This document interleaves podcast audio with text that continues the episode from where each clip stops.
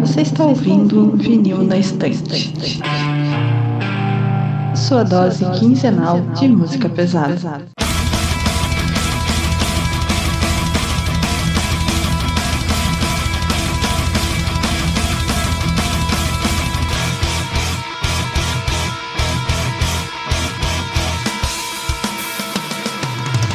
Oi, meu nome é Carol. Eu sou o Paulo.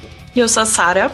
E eu sou o Lucas e estamos de volta para mais um episódio de Vinil na Estante Podcast e Fofocas.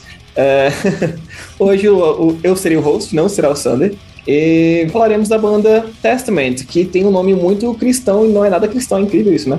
Mas enfim, uh, antes de mais nada, falar um pouquinho aqui das redes sociais. Uh, lembrando que nosso Twitter, VNE Podcast, nosso Instagram, VNE Podcast. Entra lá que a gente tem as nossas é, recomendações de, de playlist, de álbuns, a gente tá sempre interagindo com a galera. Temos também um Discord que fizemos umas lives ali assistindo Rock in Rio com a galera, conversando, a Sara tava lá. Foi divertido, foi bem legal. Uh, deu para conversar um pouquinho e tal. Tá um pouco parado, mas a gente vai dar mais umas animadas aí.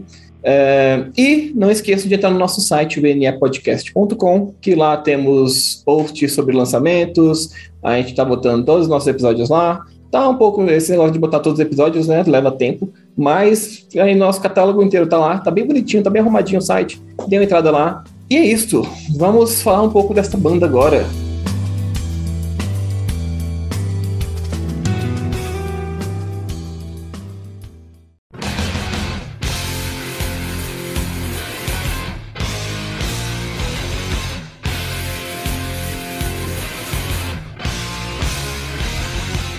Mas vamos lá, gente. Falando agora sobre Testament, é, qual a relação de vocês com a banda? Quando conheceram? Se gosta, não gosta? Gosta bastante, gosta um pouquinho? Vamos lá, me, me contem, por favor. Bom, eu não sei se algum ouvinte, não lembro se eu já falei publicamente, mas o Testament é minha banda favorita de thrash metal de todos os tempos. E eu conheci mais ou menos em 2006, 2005, não lembro, porque teve um festival em São Paulo que os velhos vão lembrar, que se chamava Live and Louder. E eles tocaram. Ele, não, eles vinham tocar, mas, mas parece que teve algum problema, eles não vieram, alguma banda substituiu, mas enfim, eu fiquei curiosa é, fui pro procurar naqueles, naqueles programas de, de baixar MP3 que a gente usava antigamente. E procurei, baixei algumas músicas e eu já curti de cara, assim. Vieram algumas do The Gathering, e vieram algumas, eu acho que do New Order, se não me engano. E a partir de então eu me apaixonei pela banda. Eu vi o Testament pela primeira vez no, no Vakin de 2012. Foi a única banda que, que eu fiquei lá horas em pé na grade para poder ver. E foi justamente a turnê do, do Dark Roots of Earth, que eu amo, é um dos meus preferidos. E também vi em 2013, quando vieram para cá, numa turnê com o Anthrax. E foi perfeito e consegui pegar a grade também. E é isso. Eu sou muito, muito, muito fã dessa banda desde então. É a minha banda preferida de thrash metal. Vou falar aqui agora também rapidinho. É... Cara, minha relação com o Testament é, começou ali com o lançamento do Dark Roots of Earth. Quando lançou o álbum, eu já tava de olho assim, tinha galera que falava do Testament e tal, eu achava interessante, mas eu nunca tinha parado pra ouvir muita coisa. Acho que a primeira música que eu ouvi deles foi Native Blood, quando lançou, foi o primeiro single do álbum, né? E quando lançou, fiquei, caralho, essa música é muito foda e tal. E eu fui ouvir mais a banda, assim, e eu adorei. Mas eu nunca tinha parado para entrar na discografia de verdade, assim. Tipo, eu gosto muito do Dark Roots of Earth desde então, desde o lançamento. E todos os lançamentos eu vou, paro e ouço um pouco, eu tenho minhas opiniões e tal. Mas é, eu nunca tinha parado para ouvir a discografia inteira. Eu acho que, sim, de 2008 para trás, as únicas duas músicas que eu tinha ouvido era The Legacy, aquela baladinha que eu amo, e Practice What You Preach, que tem aquele baixo mola, assim, que eu acho engraçado pra caralho. Mas, é, fora, fora essas duas músicas, eu não, tipo, nunca tinha ouvido mais nada do Testament de, é, de antes de 2008. Só Formation of the Nation pra frente, assim. Então, preparar para esse episódio foi bem legal, assim, porque realmente agora eu conheço tudo e tenho várias opiniões para dar. Ah, que massa. Um, eu achava que eu tinha conhecido o Testament em 2013, mas eu tava olhando agora e o Dark Roots é de 2012. E eu já ouvia. Então eu tô errada. mas foi tipo ali, um pouquinho antes. E eu conheci eles com Over the Wall, foi a primeira música que eu ouvi. E eu gostei bastante. E daí, quando eles lançaram Dark Roots of Earth, embora seja bem diferente de Over the Wall, é... cara, eu gostei muito. Foi um dos álbuns que eu fiquei ouvindo, tipo, quando lançou o ano inteiro, diretão, assim. Eu até lembro que eu dei uma, uma camisa do Dark Roots pro meu namorado, que ele tem até hoje, inclusive, essa camisa é guerreira. E foi assim, amor. E eu era bem tracheira na época, assim, então era sempre. Tava ali, tipo, no meu top 5 de bandas que eu mais gosto. Eu parei de ouvir trash com o tempo, mas eu tenho um carinho enorme pelo Testament, assim. Até hoje, é, trash metal, não dá para falar de trash metal sem falar de Testament. E, cara, é isso. Exato. É, para mim é uma banda muito injustiçada, muito subestimada. Deveria ser um, um Big Five, pra, só pra incluir o Testament. Ia ser o Exodus. Então, cara, eu, eu Mas ia quem falar, merece é o Testament. eu ia falar que, tipo, quando eu conheci as bandas, o Exodus e o, e o Testament foi mais ou menos ao mesmo tempo, assim, que eu conheci. E no começo eu gostava mais de Exodus. E hoje eu gosto mais de Testament. Então fica aí, sei lá, não sei, dúvidas, né? Fica aí a curiosidade. Qual banda teve o Zetro por mais tempo? Mas enfim. É, cara, a minha relação com o Testament. Eu descobri Megadeth, né? E aí, tipo, fiquei viciado. E com isso, é, eu fui atrás de mais bandas de trash. Eu não sei falar o ano assim pra vocês. É, obviamente, tipo, já foi comentado nesse podcast diversas vezes que meu álbum favorito da vida é Rust in Peace. Então, tipo, eu fui atrás de mais álbuns de metal do, dos anos 90. E aí eu achei coisa como é, Painkiller e o Souls of Black. Aí eu ouvi o Souls of Black e fiquei tipo, pô, muito incrível. Deixa eu voltar um pouco e ver se eu pego a discografia inteira. E aí vai ser uma parte do episódio que a gente vai comentar. Mas é uma excelentíssima banda e é, pô, das bandas assim clássicas, eu acho que é uma das que se manteve mais forte assim é, em tempos modernos, né, digamos. E é maravilhoso, cara. Tipo, todo, todo ano que tem um anúncio novo deles, assim, tipo, eu sempre fico ansioso mesmo, sabendo que trash é um gênero já batido, já. Ok, da hora, é isso aí, rapaziada. Uh, mas enfim, agora que já falamos nas, nas opiniões, do nosso relacionamento com a banda, vamos falar sobre a banda em si, né? Uh, as origens da banda foi ali em 83, na Bay Area, né, de São Francisco. Então, assim, já é uma banda que foi um pouquinho atrasado, né? Em 83 a, a cena de Bay Area já tava rolando, já tinha gente lançando um álbum, já, enfim. Foi um pouco atrasado, eu acho que é por isso que eles não são do, né? Acho não, é, Uhum. é literalmente por isso que eles não são do Big Four. Uh, e o nome, principal nome da banda, o primeiro nome da banda, quer dizer, foi Legacy foi criada pelo Eric Peterson e o primo dele, chamado Derek Ramirez. O, chamaram Louis Clemente como baterista, o vocalista inicial era o Steve Zetro, né? Uh, Steve Zetro Souza. O baixista era o Greg Christian. Uh, logo, logo ali o, Cle o Derek e o Clemente saíram. Uh, o Derek foi substituído pelo Alex Koenig, que né, não, não precisa falar muito sobre ele, mas a galera esquece que ele aprendeu a tocar guitarra com Joe Satriani, que é uma parada bem, né? Bem, acho que da galera de, de, de Bay Area. Tinha uma galera que pegou muitas aulas com Joe Satriani ali, né? Mas enfim.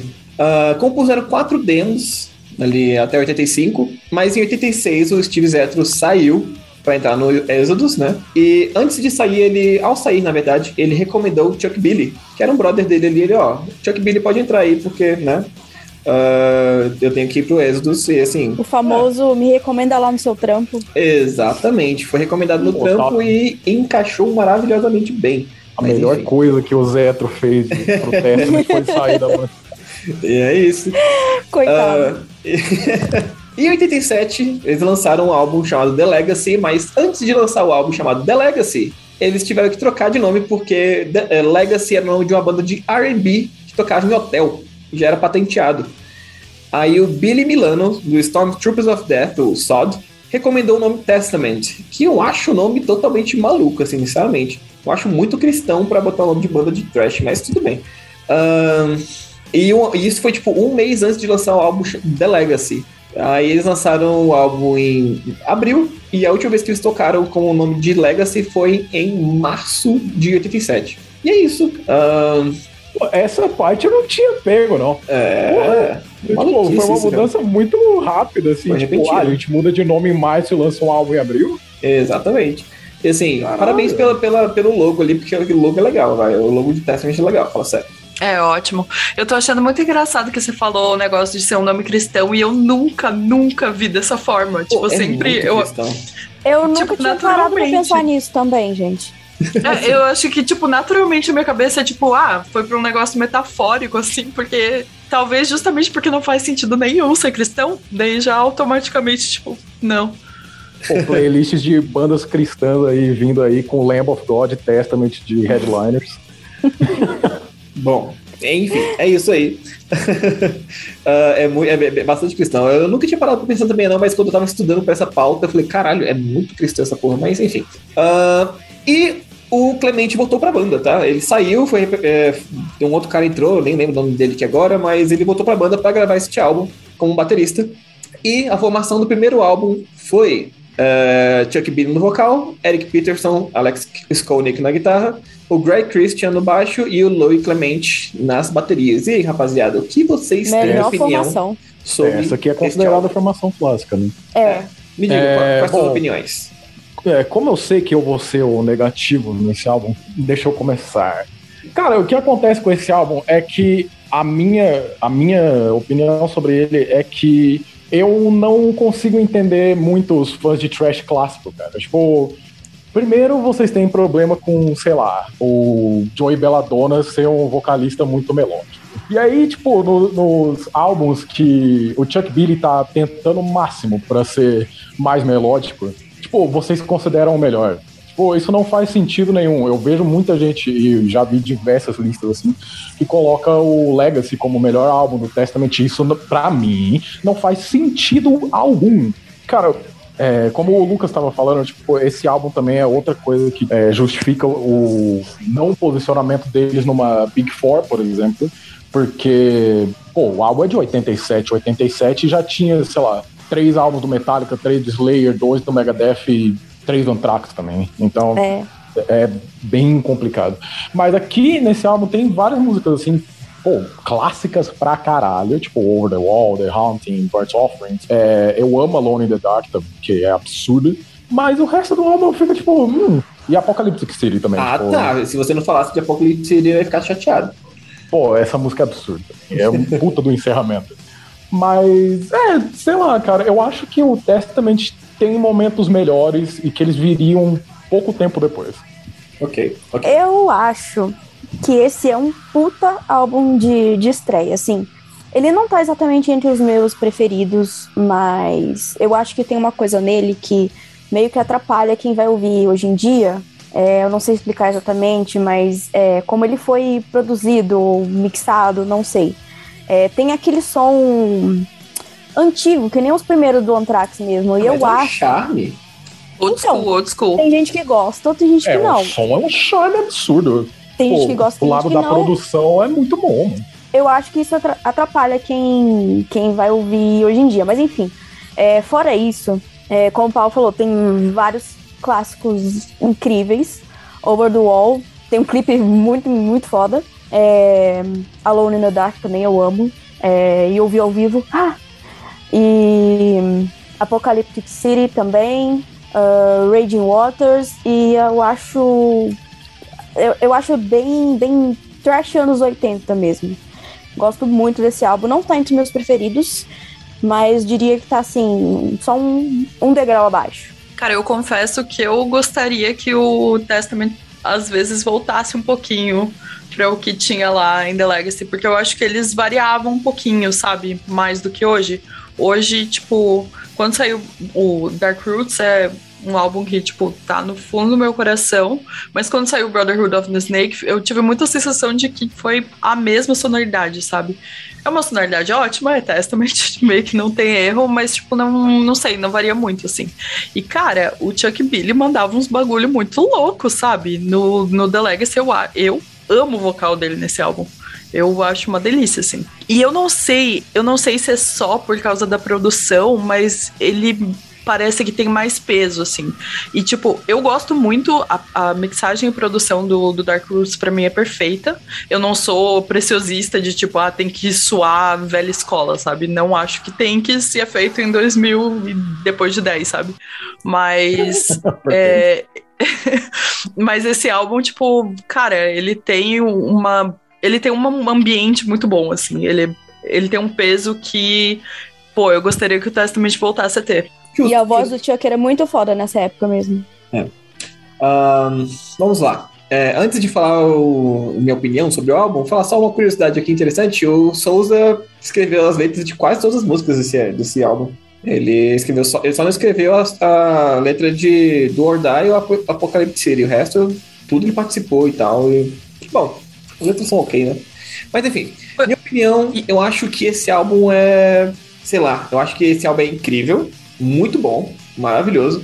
Mas ao mesmo tempo você fica tipo, cara, é, é super justo eles não estarem no, no Big Four, porque esse álbum é, é basicamente é, é basicamente uma amálgama de tudo que já foi lançado antes do, do Trash, assim, sabe? Tipo, eles não pegaram, eles não pe pegaram nada de novo. Pô, se isso eu não se, sei se eu concordo, não. Eu acho que sim, eu acho que Cara. se você pegar. Se você pegar todo também não sei o, eu o primeiro, o primeiro álbum de todas as outras das bandas do, do, do Big Four, você pega um pouquinho de tudo ali e já tem, e já tem nesse álbum. Tem nesse álbum. Mas e, o negócio é juntar os bagulho, mano. Não, sim, sim. É, eu, não, tô, eu não tô falando tipo... que é ruim. Eu não tô falando que é ruim. Eu tô falando que é muito bom. Eu gosto muito de todos os primeiros álbuns dessas bandas Big Four.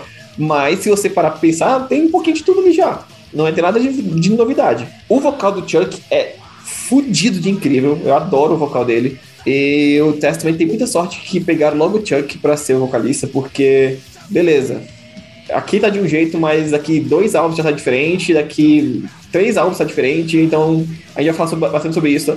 Ele tem uma versatilidade no vocal que é incrível. Mas, nossa, quando ele manda uns agudos nesse álbum, é, ó, chef's kiss, assim, uma delícia. Um... Não, mas assim, é, tipo, antes, é, pô, obviamente os comentários vão pro Chuck Billy em sua maioria, porque os vocais, eles vão mudando bastante ao longo da carreira dos Testament, mas, pô, Vamos falar de uma dupla desvalorizada nesse gênero. Eric Peterson e Alex Koenig. Eu ia falar isso agora. Deus do é. céu, velho. Sim, Adoro. E outra coisa. O assim Peterson que... saiu depois, não saiu? Não, não ele nunca saiu. Não, ele nunca saiu. É. Ficou forever. É. Quem saiu foi o, o, Alex, o Alex. É. Mas ah, uma, é verdade. Uma coisa que eu ia falar é. Cara, desde o primeiro álbum, assim, o Peterson, ele é um puta riff maker de trash que ninguém leva a sério, parece. Tipo, ninguém fala, ah, Riffmaker lembra sempre de Carrie King, lembra de, sei lá, lembra yeah, dos outros Gary caras. Holt. É, lembra dos Gary outros. Holt. Gary Holt, Gary Holt, é, outros caras que também são incríveis, beleza.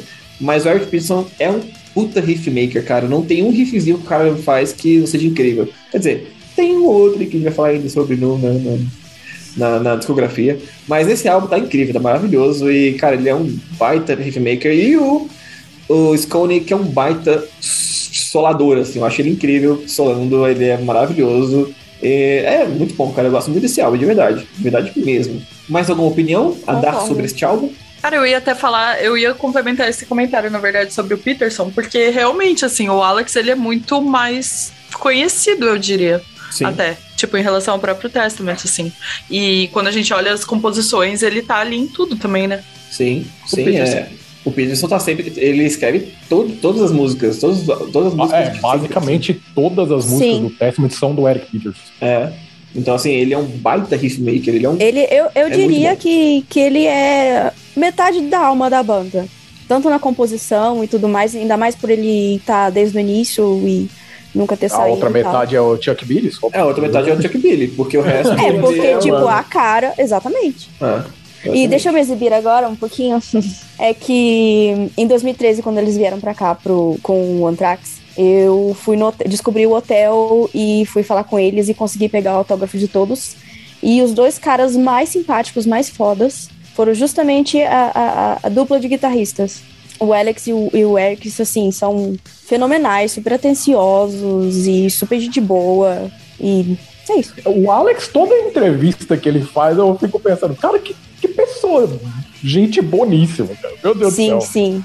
E o Chuck, eu fiquei, eu fiquei curiosa. Eu tava até assistindo o Rock in Rio quando ele tava tocando lá com o, o Metal Allegiance. E eu fiquei, cara, será que ele é tão querido quanto ele parece? Porque ele parece muito querido. Ele parece bastante. Não, eu não sei se foi coisa de, do dia ou se ele tava com pressa e tal, mas comigo ele foi bem, tipo, foda-se, assim. É, Mal falou nada, só assinou o álbum e, e foi embora, assim.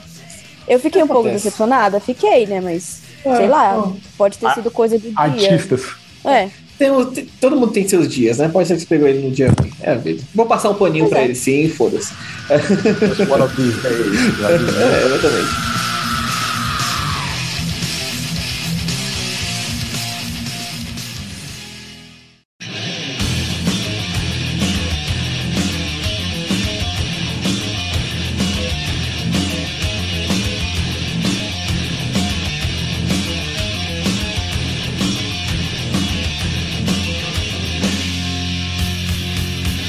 Mas enfim, vamos seguir em frente aqui, porque o próximo álbum já está no próximo ano, em 88, que é o The New Order. Mantiveram, que é uma coisa rara, tá, gente? Mantiveram a mesma formação, não vou repetir aqui.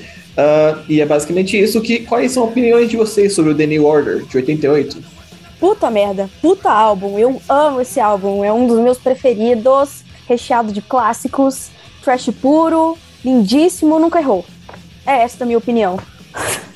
Pô, é, é, eu acho que eles pegam a parte boníssima, assim, do Legacy e eles ampliam um pouco mais. Tipo, parece mais trash ainda, tá ligado? Uhum. E, pô, tem umas músicas que, pelo amor de Deus, cara, se você não sente é, vontade de, tipo, estar no mosh pit na hora, assim, que elas começam, Sim. você, você tá. Exatamente. Cara, Into the Pit é um hino. É o hino do Mosh Pit, tá ligado? é, É tipo, meu. Deus do céu. Se você não quer sair mochando, você não gosta de Cara, thrash metal. Disciples of the Watch, velho. Pelo amor de Deus, essa música, cara. Meu Deus do céu, mano. Mas, tipo, Eerie Inhabitants, eu acho que demonstra o que o, o que o Testament viria a fazer nos álbuns seguintes. Começa a ter uma, uma mescla um pouco mais. Parece que eles brincam um pouco mais com, tipo, ah, olha o que a gente consegue fazer. Talvez a gente consiga mais âmbitos de composição além do thrash metal puro, tá ligado? Uhum. Puta, Pra mim, esse, esse álbum é um clássico, assim, do, do thrash metal oitentista no geral. É, eu acho, eu tenho muita impressão de que aqui eles começaram a. Eu não sei, assim, eu comecei a sentir muito da, si- da signature, assim, do Testament, sabe? Do sonzão que é aquela essência Testament. Eu, eu não sei nem vou explicar em palavras o que que é, mas é tipo aquela coisa que tu ouve em qualquer lugar, tu ouve a guitarra e tu fala, é Testament. É, esse, esse álbum eu gosto pra caramba dele também. Eu acho que ele não é tão bom quanto o primeiro. É já a minha opinião polêmica no momento. Eu prefiro o primeiro ainda. Principalmente por causa da, daquela que a gente falou que era a. Como chama? A produção oitentista feiazinha, assim, eu acho, eu acho uma delícia, eu acho um charmezinho. Então, esse álbum já tá mais bem produzido, perdeu isso. É a vida. É, não é a vida. E eu acho é que os. produtor no, nos É. três primeiros. É, sim, mas é porque melhorou, melhorou a grana, né? A grana entra. o- a Exato. gra- a não grana acredito. a grana entra e a produção fica melhor. É a vida.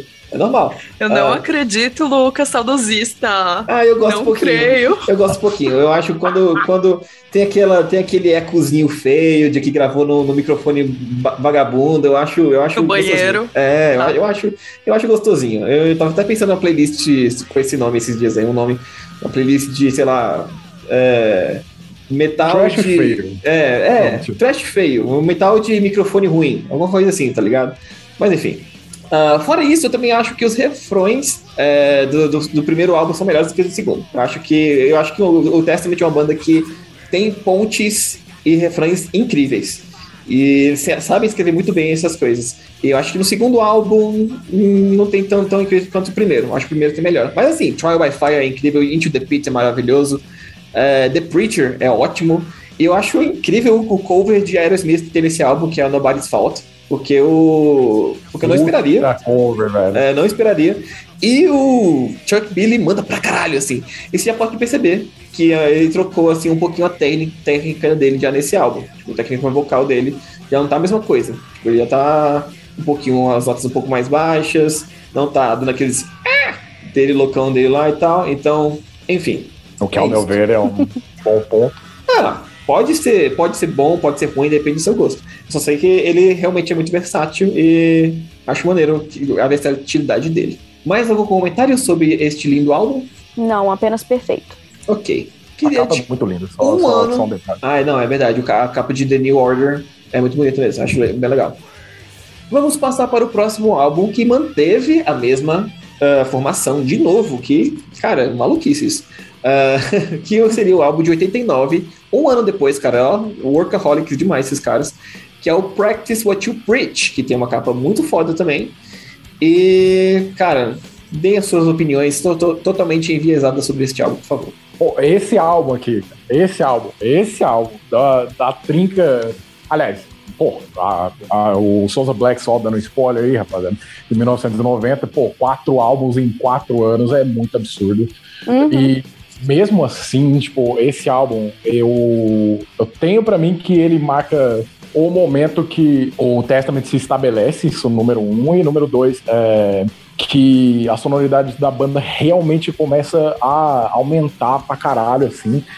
E, pô, até, até os, os temas líricos, cara, tipo, pô, eles começam a diversificar muito mais. Óbvio que eles passam bastante pelos clichês do trash, tipo, sei lá, guerras, por exemplo, mas, pô, uma música tipo Greenhouse Effect, por exemplo, que, pô, é a minha favorita no álbum, é sobre o, a poluição no meio ambiente e tal, tipo, isso é maravilhoso, é coisa linda demais. E aqui, pô, assim, a gente tava comentando no Legacy do Eric Peterson e do Alex, vai demorar muito tempo, pelo menos pra mim, pra esses dois atingirem o mesmo nível assim de dupla que parecia um ápice total assim nessa época. Caralho, cara. Os solos do Alex nesse álbum são bizarros e eles são maravilhosos, tipo, eles passam muito entre tipo extremamente veloz e os mais bonitinhos assim, digamos, só que todos eles são maravilhosos, cara. E, pô, não tem jeito, cara. Da, dos quatro primeiros, esse é meu favorito. Não tem jeito. Se não for meu favorito do Testament. É, eu acho que esse álbum ele realmente foi meio que consolid... não consolidando, é, estabilizando, né, o som. É, o Chuck começou a fazer uns vocais um pouco mais graves, né, equilibrando aquele super agudo que ele fazia nos dois primeiros. É, e realmente tem, tem uma, uma baladinha, né, que, que eu acho que eles começaram aí a, a- o costume de fazer pelo menos uma baladinha por álbum. E a faixa título é um clássico nos shows até hoje, assim, Sim. todo mundo fica louco com essa, com essa música. É, e achei que eles, como é que eu vou dizer, É, deram uma acalmada no som, mas ao mesmo tempo não perderam o peso, né? Sim, sim. Eu, eu acho que tiraram um pouquinho da velocidade. A Uhum. velocidade do trash clássico ali saiu. Mas eu acho que o peso tá ali, tá total. E eu acho que eu concordo total com o que o Paulo falou. Porque realmente nos últimos dois álbuns não tinha comentário social nenhum nas, fa- nas faixas. Era só tipo falando de ocultismo, umas coisas meio. meio sem. é, sabe, não tinha algo. Não, não tinha comentário social nenhum. E esse álbum começou a falar de religião, corrupção, efeito estufa, até suicídio falaram, né? Então, assim, é um álbum muito mais liricamente apurado. Eu acho sensacional isso. E, cara, incrível. É, é maravilhoso esse álbum. Ah, o começo de Envy Life, que começa Nossa com um puta guturalzão assim do Chuck, eu falei, Uhum. tá, porra, que porra é essa? Aí eu falei, ah, ok, agora esse é o, é, tá começando a virar o Testament que eu co- conheço antes de conhecer a tipografia, sabe? De ouvir a tipografia inteira. Ah, mas é incrível o gutural dele no começo, assim, porque imagina você tá ouvindo essa banda, conhecer essa banda desde o começo e você pegar esse álbum lá em 89 pra ouvir, você ouvir esse gutural e ficar, Sim. que caralho é esse que tá Nossa. acontecendo? Ah, eu gosto muito de Times Coming, eu acho que tem um pouquinho uma pegadinha mais técnica e tal, acho bem legalzinho. Ah, eles pegaram assim, né? Eles tiveram umas influências meio jazz, meio fusion, meio Hum. nesse álbum e botaram umas coisinhas um pouquinho prog até talvez. Muito do Alex, né? o- Inclusive, É, é, inclusive a última faixa que é instrumental, né? Sim. E adoro que eles começaram a botar as baladinhas dele, porque uma das minhas músicas preferidas da vida do, do Testament é uma balada, mas ele vai falar isso no futuro. E adoro também Season of Omission, que é a música que fala sobre suicídio Nossa. e tal. Incrível, maravilhosa. E é isso, cara. Eu adoro esse álbum, eu acho ele icônico pra caralho. Eu lembro que a segunda música que eu ouvi deles foi Practice What You Preach. Que eu fui falei, ah, vou ouvir falar dessa banda aí. Na hora que começou esse baixão de mola tocando, que diacho é isso? Mas eu adorei. É, tem muito barulhão de mola, eu acho engraçado demais o, o, baixo dessa música. Mas eu adorei demais. E única coisa que eu posso dizer sobre esse, esse álbum, que eu não gostei tanto, é que eu esperava que eu ia gostar mais dele, na verdade. Ele é tão icônico assim que eu falei, pô, nunca ouvi esse álbum inteiro, vou ouvir ele. E teve uma outra faixa assim que eu fiquei tipo, ah, ok, faixas ok, tipo Nightmare, Blasting Content. Nossa, como assim? Nightmare, Nightmare é uma das melhores, velho. Eu achei Adorei per- a treta. Eu achei Perilous Nation, tipo, ok também. Tipo, é. Essa eu também. É, É, essa é Perilous- ok mesmo. Perilous Nation. Nightmare. E a segunda faixa do álbum, eu fiquei tipo, caraca, essa faixa é tão né. Mas enfim, tem, tem três músicas, assim, três, quatro músicas. A última música, Confusion Fusion, eu fiquei tipo, não, não, tá, ok. Ah, Lucas. Eu esperava ah, mais, porque minha expectativa era maior. Desculpa, assim, minha expectativa Ah, é que eu acho que foi, alta. foi, foi uma Então, experimentação ali, é né? esse, pô. É, expectativa, foi expectativa. A expectativa me matou, a verdade é essa. O problema é seu, a expectativa. Não, sim, eu, eu sei que o problema é meu, tô só falando aquilo hoje, eu não posso falar Não, nada. Não, não, mas a- a- assim, pô, cara, esse é, o- é- Nossa senhora, do, do inicial, assim, esse é o melhor. Meu Deus do céu. Gente, mas é. Tipo, eu acho que tudo que eu tenho pra falar do álbum vocês já falaram. O que eu mais gosto, assim, de destaque 100% é a questão das músicas, das letras, porque pra mim thrash metal tem que ser isso, entendeu? E eles estavam fazendo isso ali, né? Ah, então teve esse momento de, de virar, de virada do trash, e esse álbum teve um papel importante, eu acho. É, eu, e eu ia falar das capas, porque a gente comentou que a, que a capa do The New Order é legal, mas, cara, essa capa e depois a Souls of Black é tipo um crescendo de capas animais, assim. Eu, É, eu amo as três. Inclusive, eu comprei o LP, é, o disco, né, desse álbum, e eu nu- nunca tive um tocador de disco.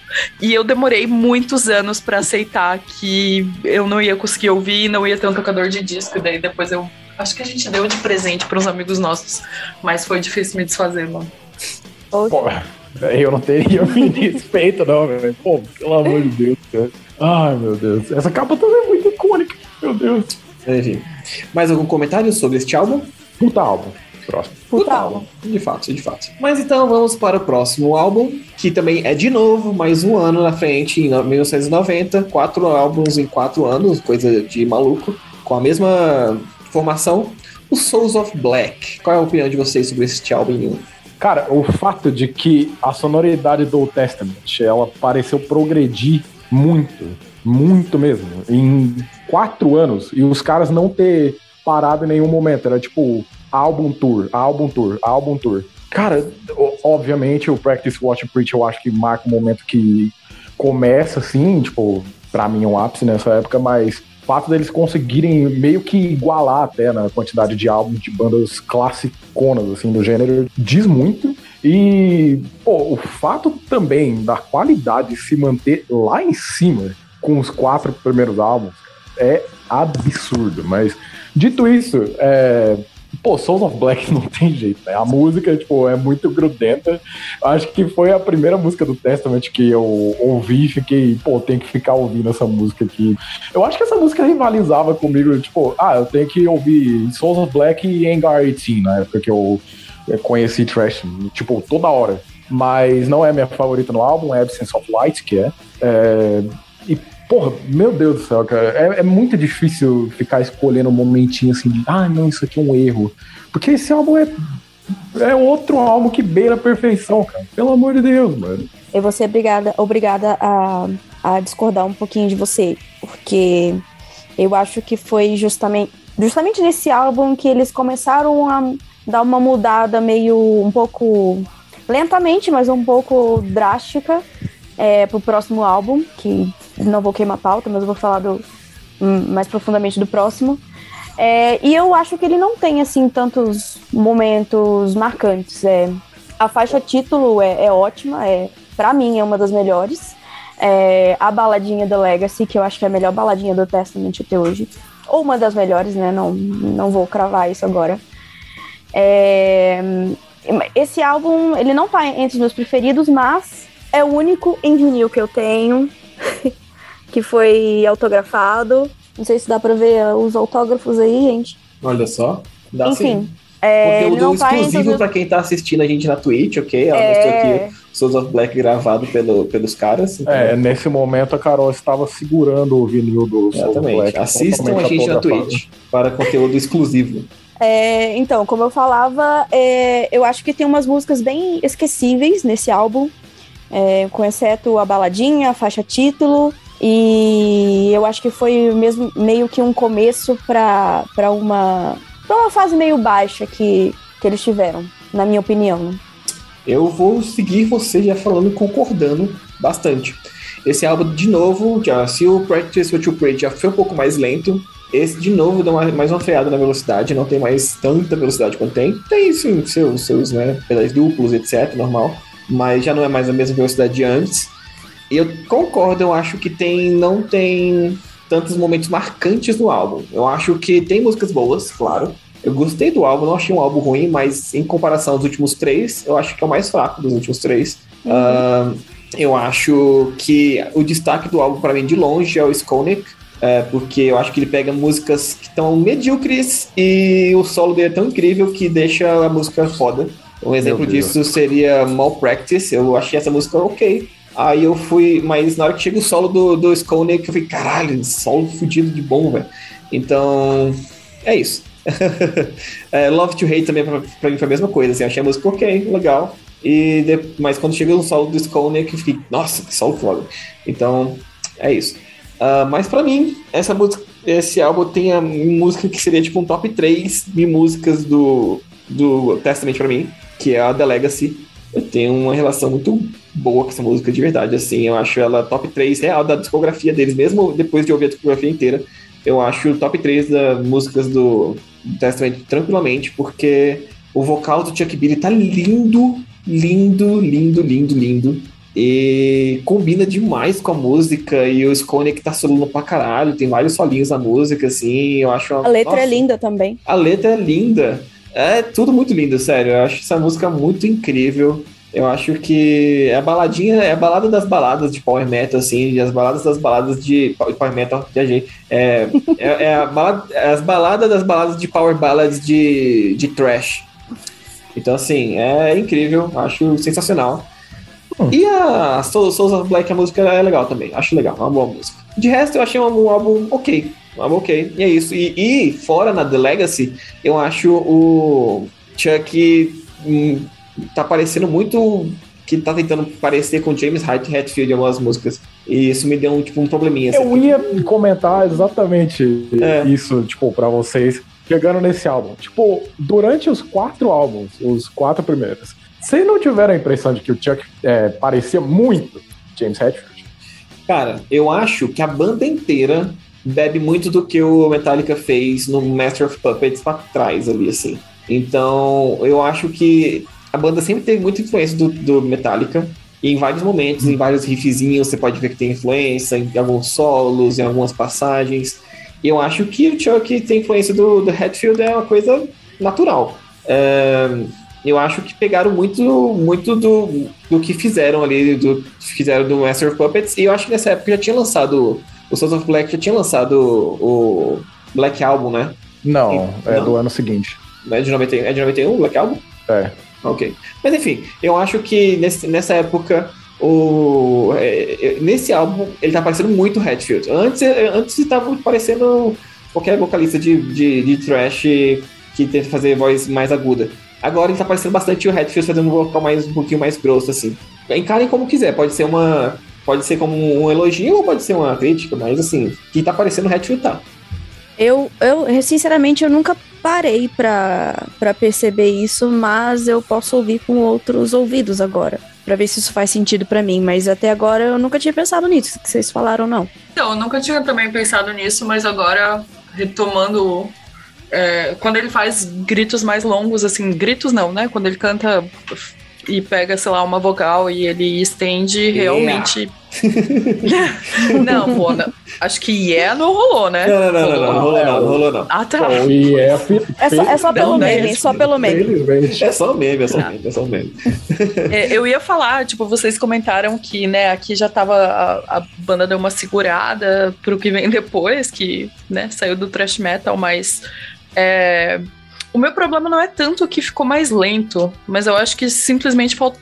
Não, assim, não faltou. Eu acho esse um álbum bom, mas eu acho que ele tá, assim, no, no limite do peso que precisa ter, sabe? Aham, Podia ter mais peso, eu acho. entendo. Mas fora isso, é minha alba. Eu acho que é a minha capa favorita do Testament, de todas, competindo com Dark Roots, talvez. É, É, eu tava importante, pensando importante, importante justamente, né? Mas enfim, é, uma curiosidade sobre o álbum foi um álbum que foi, que foi corrido, né? Eles foram obrigados a lançar o álbum nesse ano porque tinha que a, a- a produtora, a gravadora tava, tava pedindo para eles lançarem um álbum, então assim, eles correram com Ah, esse agora álbum. está tudo Ok? explicado, né? Eu não Eles-. Pois é. Isso eu não me explica muita Quatro coisa. álbuns em quatro anos. Tá Eles- louco, o que mais é. vocês querem, velho? Eles estavam fazendo Clash of Titans com Megadeth, Slayer, Suicidal Tendencies na Europa.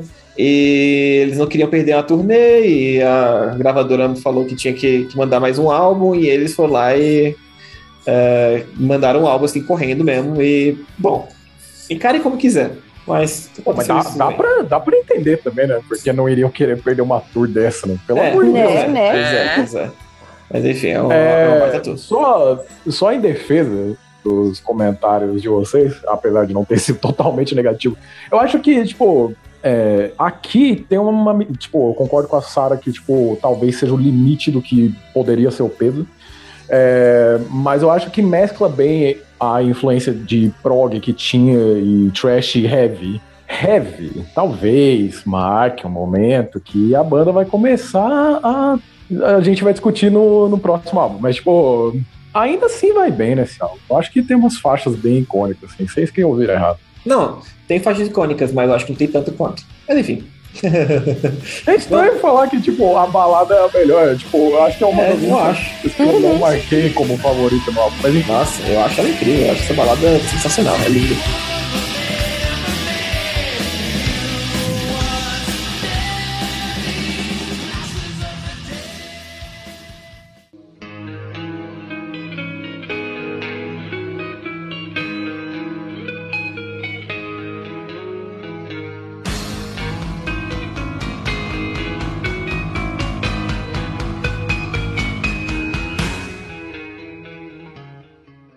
Próximo álbum, o. Como posso dizer? Talvez seja meio polêmico. O The Ruim. Ritual. Pera aí. Ah, não queima a pauta. O The Ritual de 92 é o último álbum que manteve esta eh, formação do Chuck Billy no vocal, Alex Kolnick, Eric Peterson, Greg Christian e Louis Clemente. Vamos lá. Quais suas opiniões, galera? A minha opinião é que essa é a única, pra mim, essa é a única mancha na carreira do Testament. Porque, Calma. deixa eu falar. não, eu, eu não aceito que, que vocês vão achar um álbum pior do que esse. Ah, Ele- calma aí que já, já, já teremos. Olha, pra mim, exceto o Electric Crown, que foi, se não me engano, single, e Return to Serenity é um álbum assim que eu não ouço, não me faz falta. Achei que eles se perderam demais aí na, na essência. O anterior já começou meio que, que dizendo: ah, a nossa sonor- sonoridade vai mudar. E no The Ritual eles consolidaram isso. É, fora essas duas faixas que eu falei, não tem nenhuma que eu goste e que eu ache memorável. É, é um álbum assim que às vezes eu finjo que não existo e quando eu pego pra ouvir eu só ouço essas duas faixas. Então, pra não dizer que é uma banda com uma discografia perfeita pra mim, tá? Pra mim, é, essa é a única, o único vacilo da, da carreira deles até agora, pelo menos. Eu ia falar que eu tava olhando aqui e foi logo depois disso que, tipo, o Alex tava mó em crise, né? Eu acho que a crise ficou captada, assim, a crise sonora. Eu não tô falando. Assim, é, é que é aquela coisa assim. A gente avalia o álbum como sendo um álbum do Testament, vindo depois dos quatro álbuns que eles fizeram, né? E, da, e aí que tá o problema, entendeu? Eu, se eu, eu acho que eu ouvi, eu não sei se eu ouvi esse álbum inteiro alguma vez na minha vida. Assim, e não. É, eu não acho que você tá perdendo muito, não. E é isso. Qual a sua opinião, Paulo? Eu acho esse álbum extremamente mediano. Tipo, nota, a definição de nota 5. Eu acho que a influência heavy assim começa a soar um pouco mais do que o trash nesse álbum.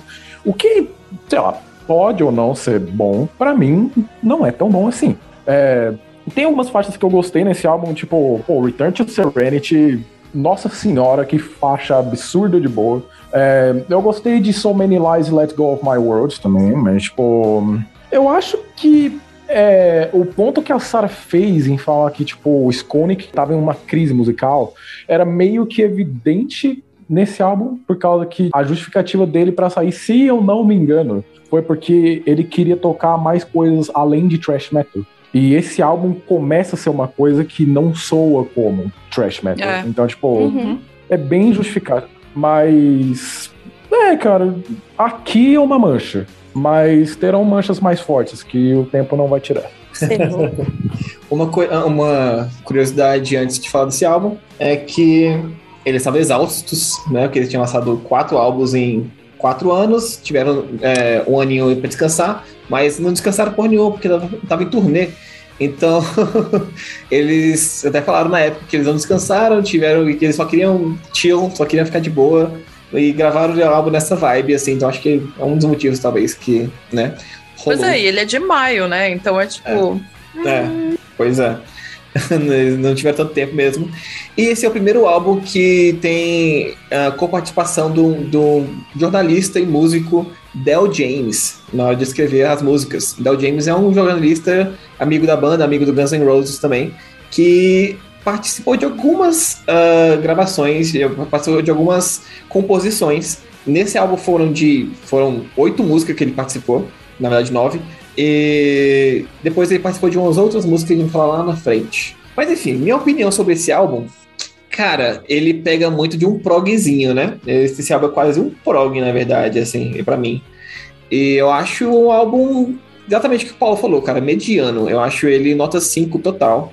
É, eu acho que tem músicas marcantes. Electric Crown é incrível, eu acho, gostei bastante dessa música.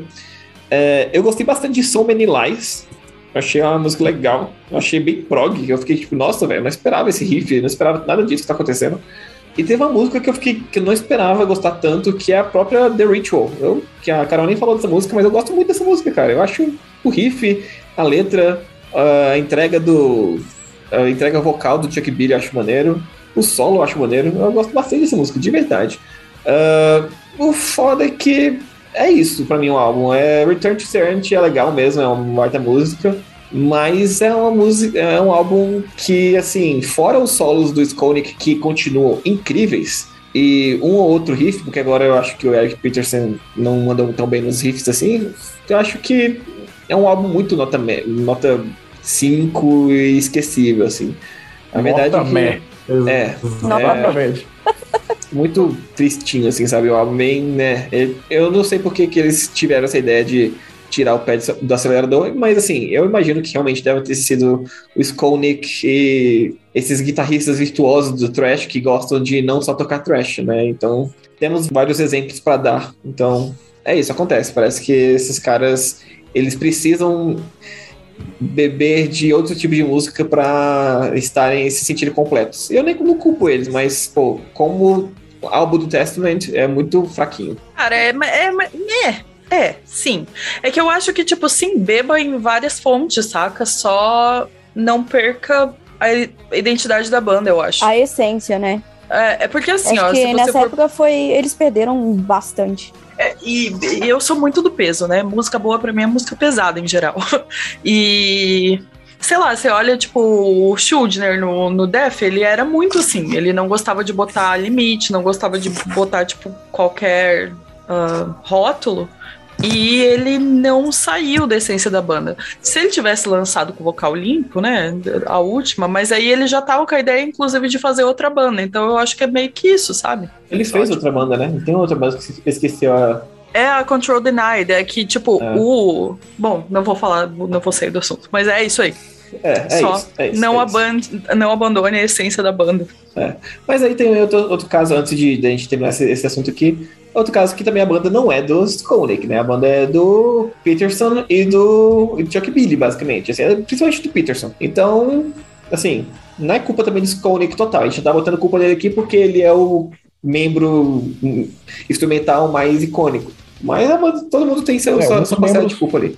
Ah, mas enfim, rapaziada, vamos continuar aqui. Que o próximo álbum temos uma baguncinha acontecendo, né? Porque foi aí que o, que o nosso querido Alex Koenig vaza e o Louis Clement também. O Scon- Não é, tancaram. não tancaram o The Ritual, ok? Então, em 94, a banda lança o álbum Low com o James Murphy, que tocou como, como lead guitar, né? Ele tocou em só umas bandinhas ali, assim, tipo, sei lá, Death, Cancer, uh, Obituary, coisa, coisa pouca, como lead Coisa guitar. pouca, né? É, coisa pouca. E o John Tempesta entra como baterista, que tocou no Exodus, no White Zombie. Tocou em outras coisinhas ali também, que coisa pouca. Ah, e é isso, temos lançado em 94 o Low. Qual a opinião de vocês sobre este álbum? Mano, Low, Low esquece, né? Aí é Elite, né? eu gosto muito desse álbum, é um dos meus preferidos. E eu acho que eles voltaram finalmente com um peso, um peso foda. É, muitas músicas que eu amo na discografia inteira estão nesse álbum, que são a própria faixa título, é, Legends, Hail Mary, Trail of Tears é um- uma balada, assim, incrível também. O Testament sabe fazer baladas. Amo esse álbum demais. Eu acho que eles voltaram assim, foda. É, Essa injeção de, de membros novos deu uma, uma levantada, assim, na, no peso da banda. Eu tô chocada porque eu nunca ouvi esse álbum, nada dele. E daí, tipo, a Carol falou agora super bem. Eu fiquei, nossa, será que eu estou cometendo uma heresia? E como ele tinha vindo depois do The Ritual, eu fiquei, ah, Não presta, né?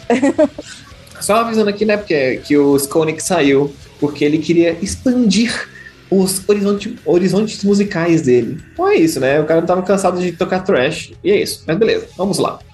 Acontece. É, acontece. Nas é, melhores bandas. É, é a vida.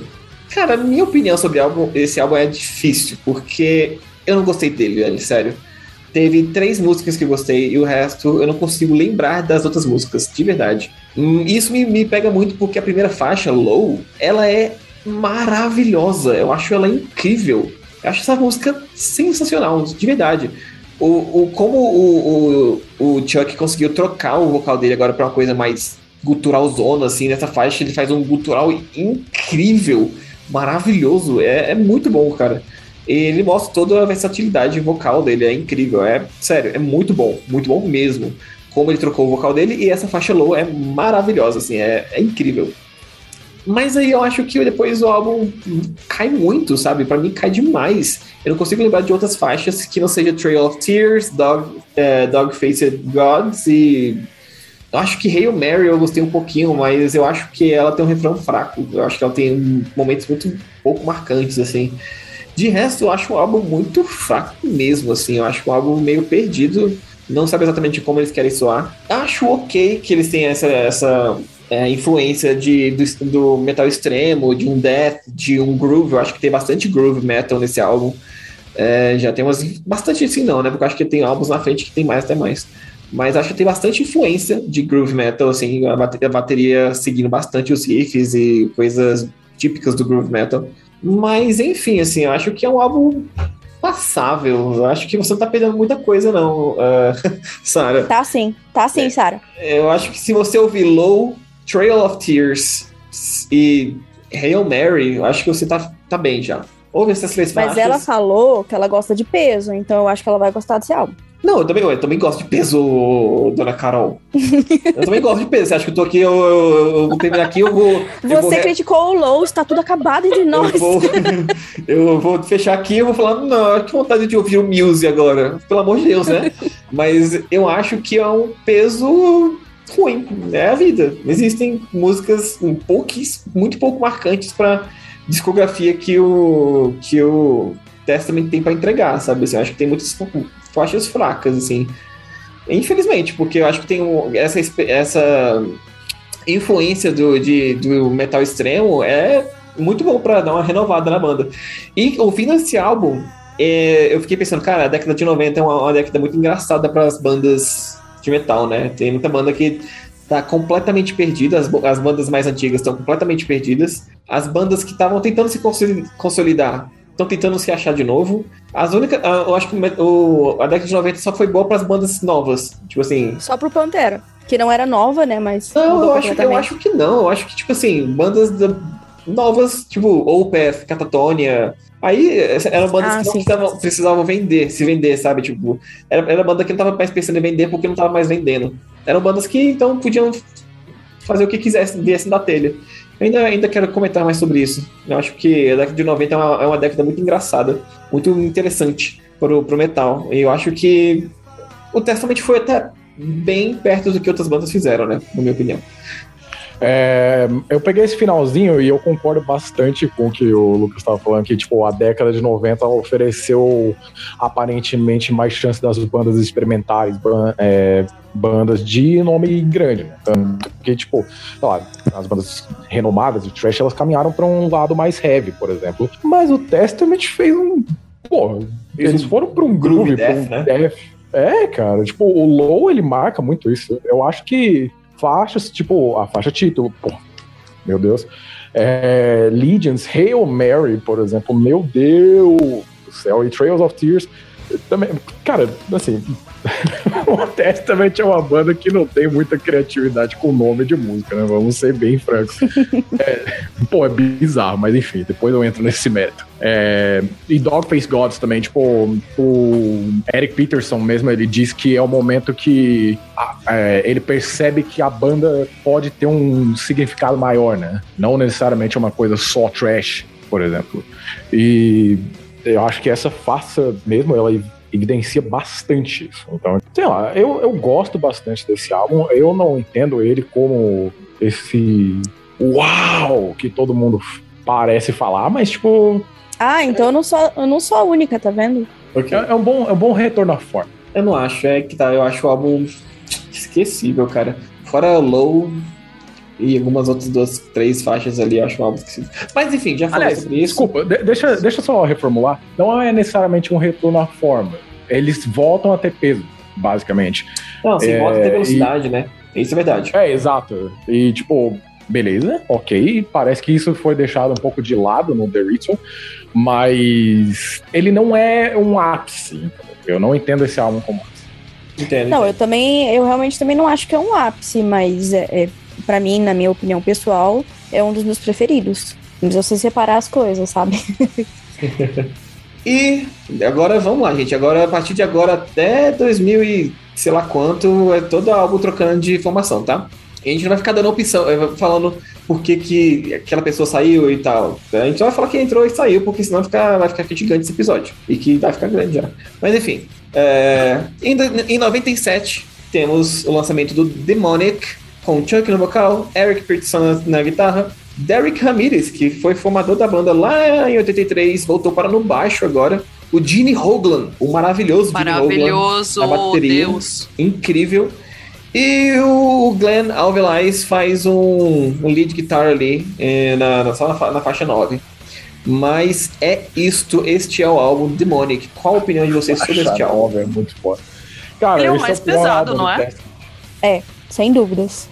Pode falar, Paulo. Calma aí. É, cara, esse é o pior álbum do Testament. Meu Deus. Com tranquilidade. Tipo, nossa. nossa esse é o pior álbum do Testament em, em qualquer aspecto quase. Tipo, capa ruim.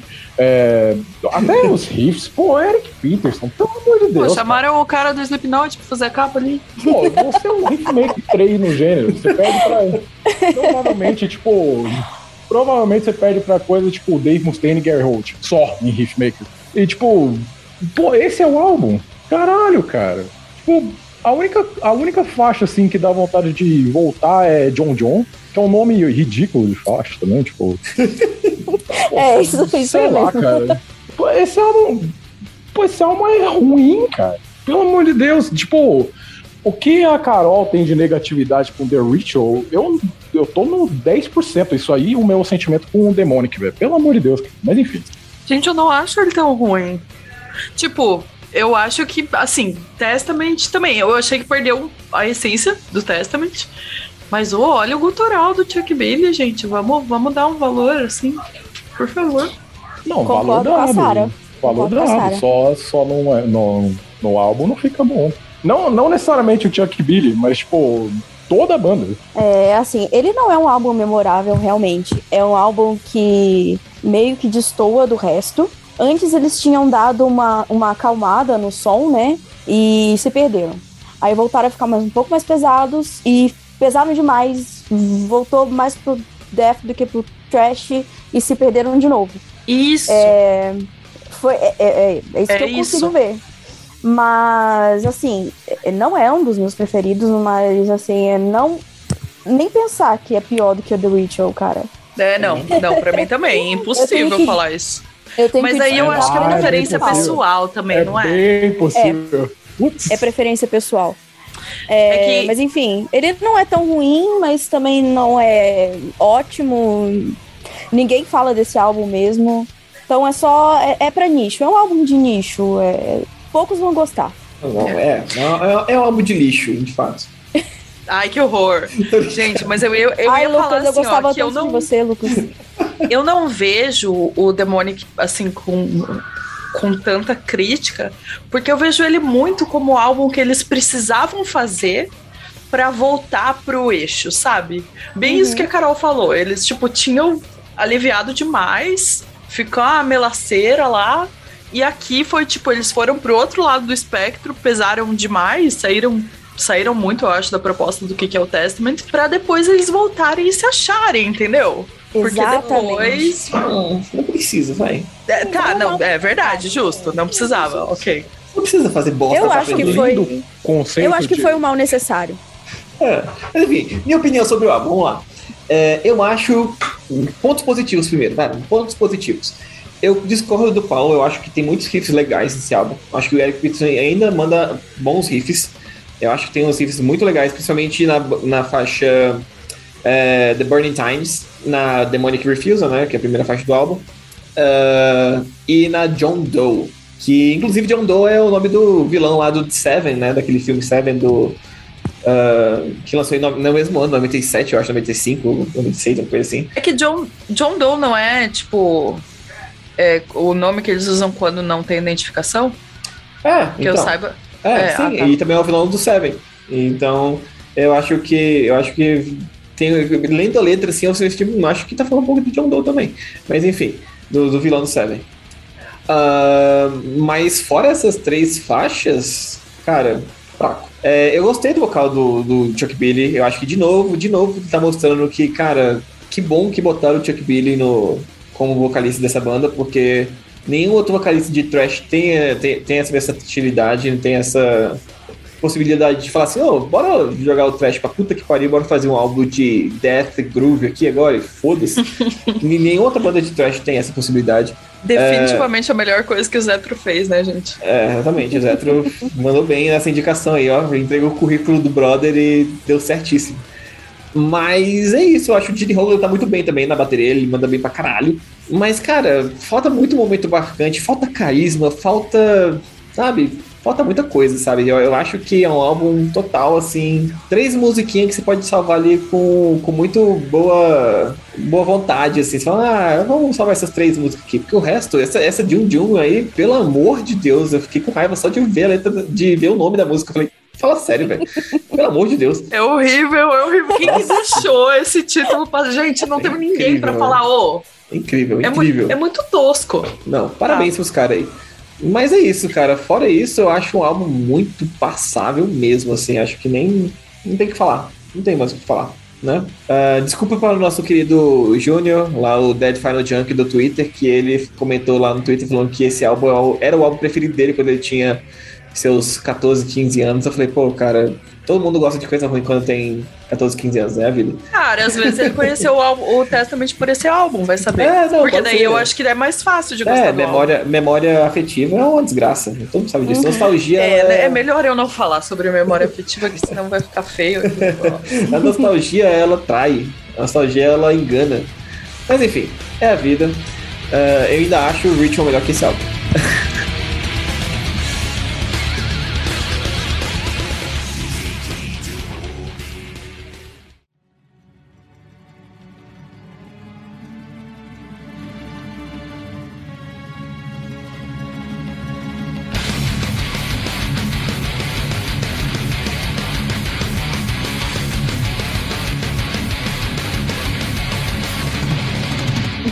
enfim, depois, em 99, com mais uma mudança de, de formação, temos o lançamento do álbum The Gathering com Chuck, o James Murphy continua, Eric Peterson, com o incrível, maravilhoso e sensacional Steve DeGiorgio no baixo. Perfeito, nunca errou. Dave Perfeito. Lombardo na bateria.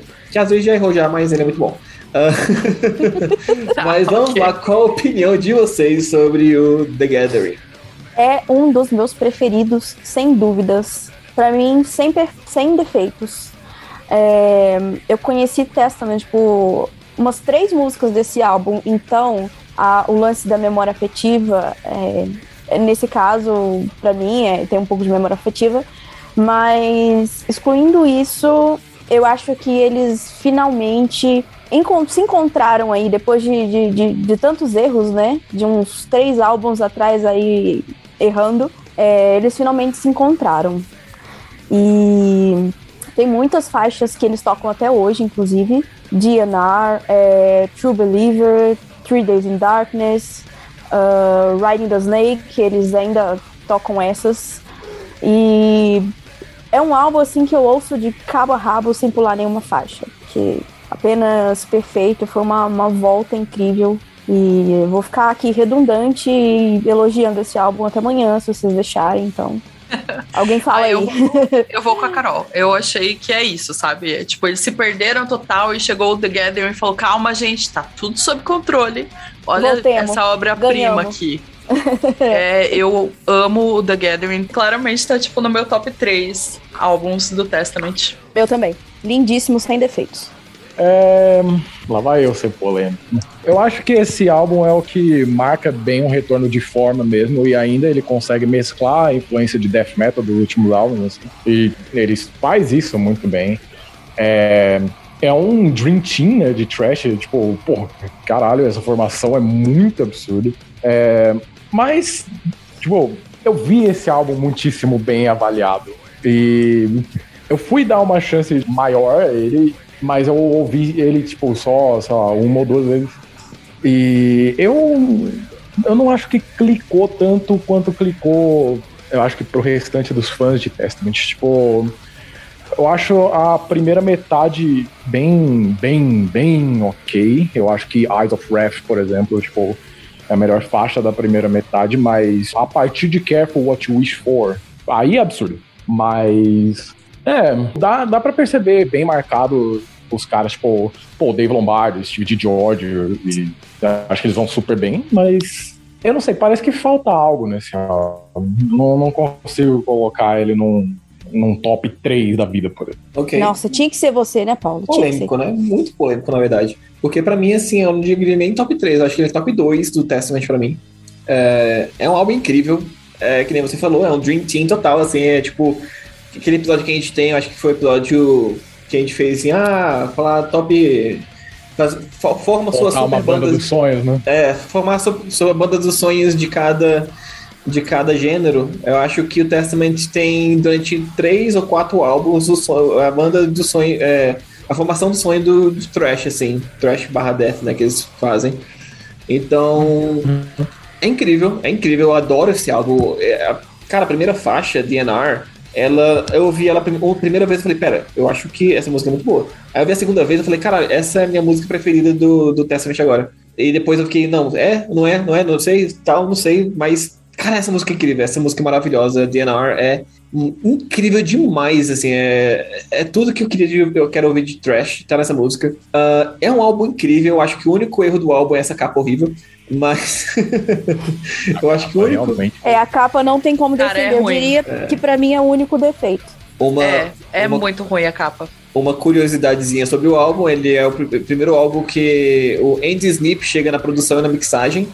Andy Snip, pra quem não sabe, ele é um guitarrista da banda Sabbath, ah, mas e na época ele era produtor faz pouco tempo, desde 94, mas ele só tinha feito eh, tinha mixado e produzido eh, álbum do Obituary, do Machine Head, Napalm Death, do Exodus, mas hoje em dia ele é um monstro da produção. Hoje em dia todo álbum que você vai atrás dele assim, ele a produção, a mixagem é sempre, sempre on point e ele é o produtor do, do Testament dos álbuns desde The Gathering. Então assim, cara é muito bom, cara é muito bom mesmo na produção e na mixagem.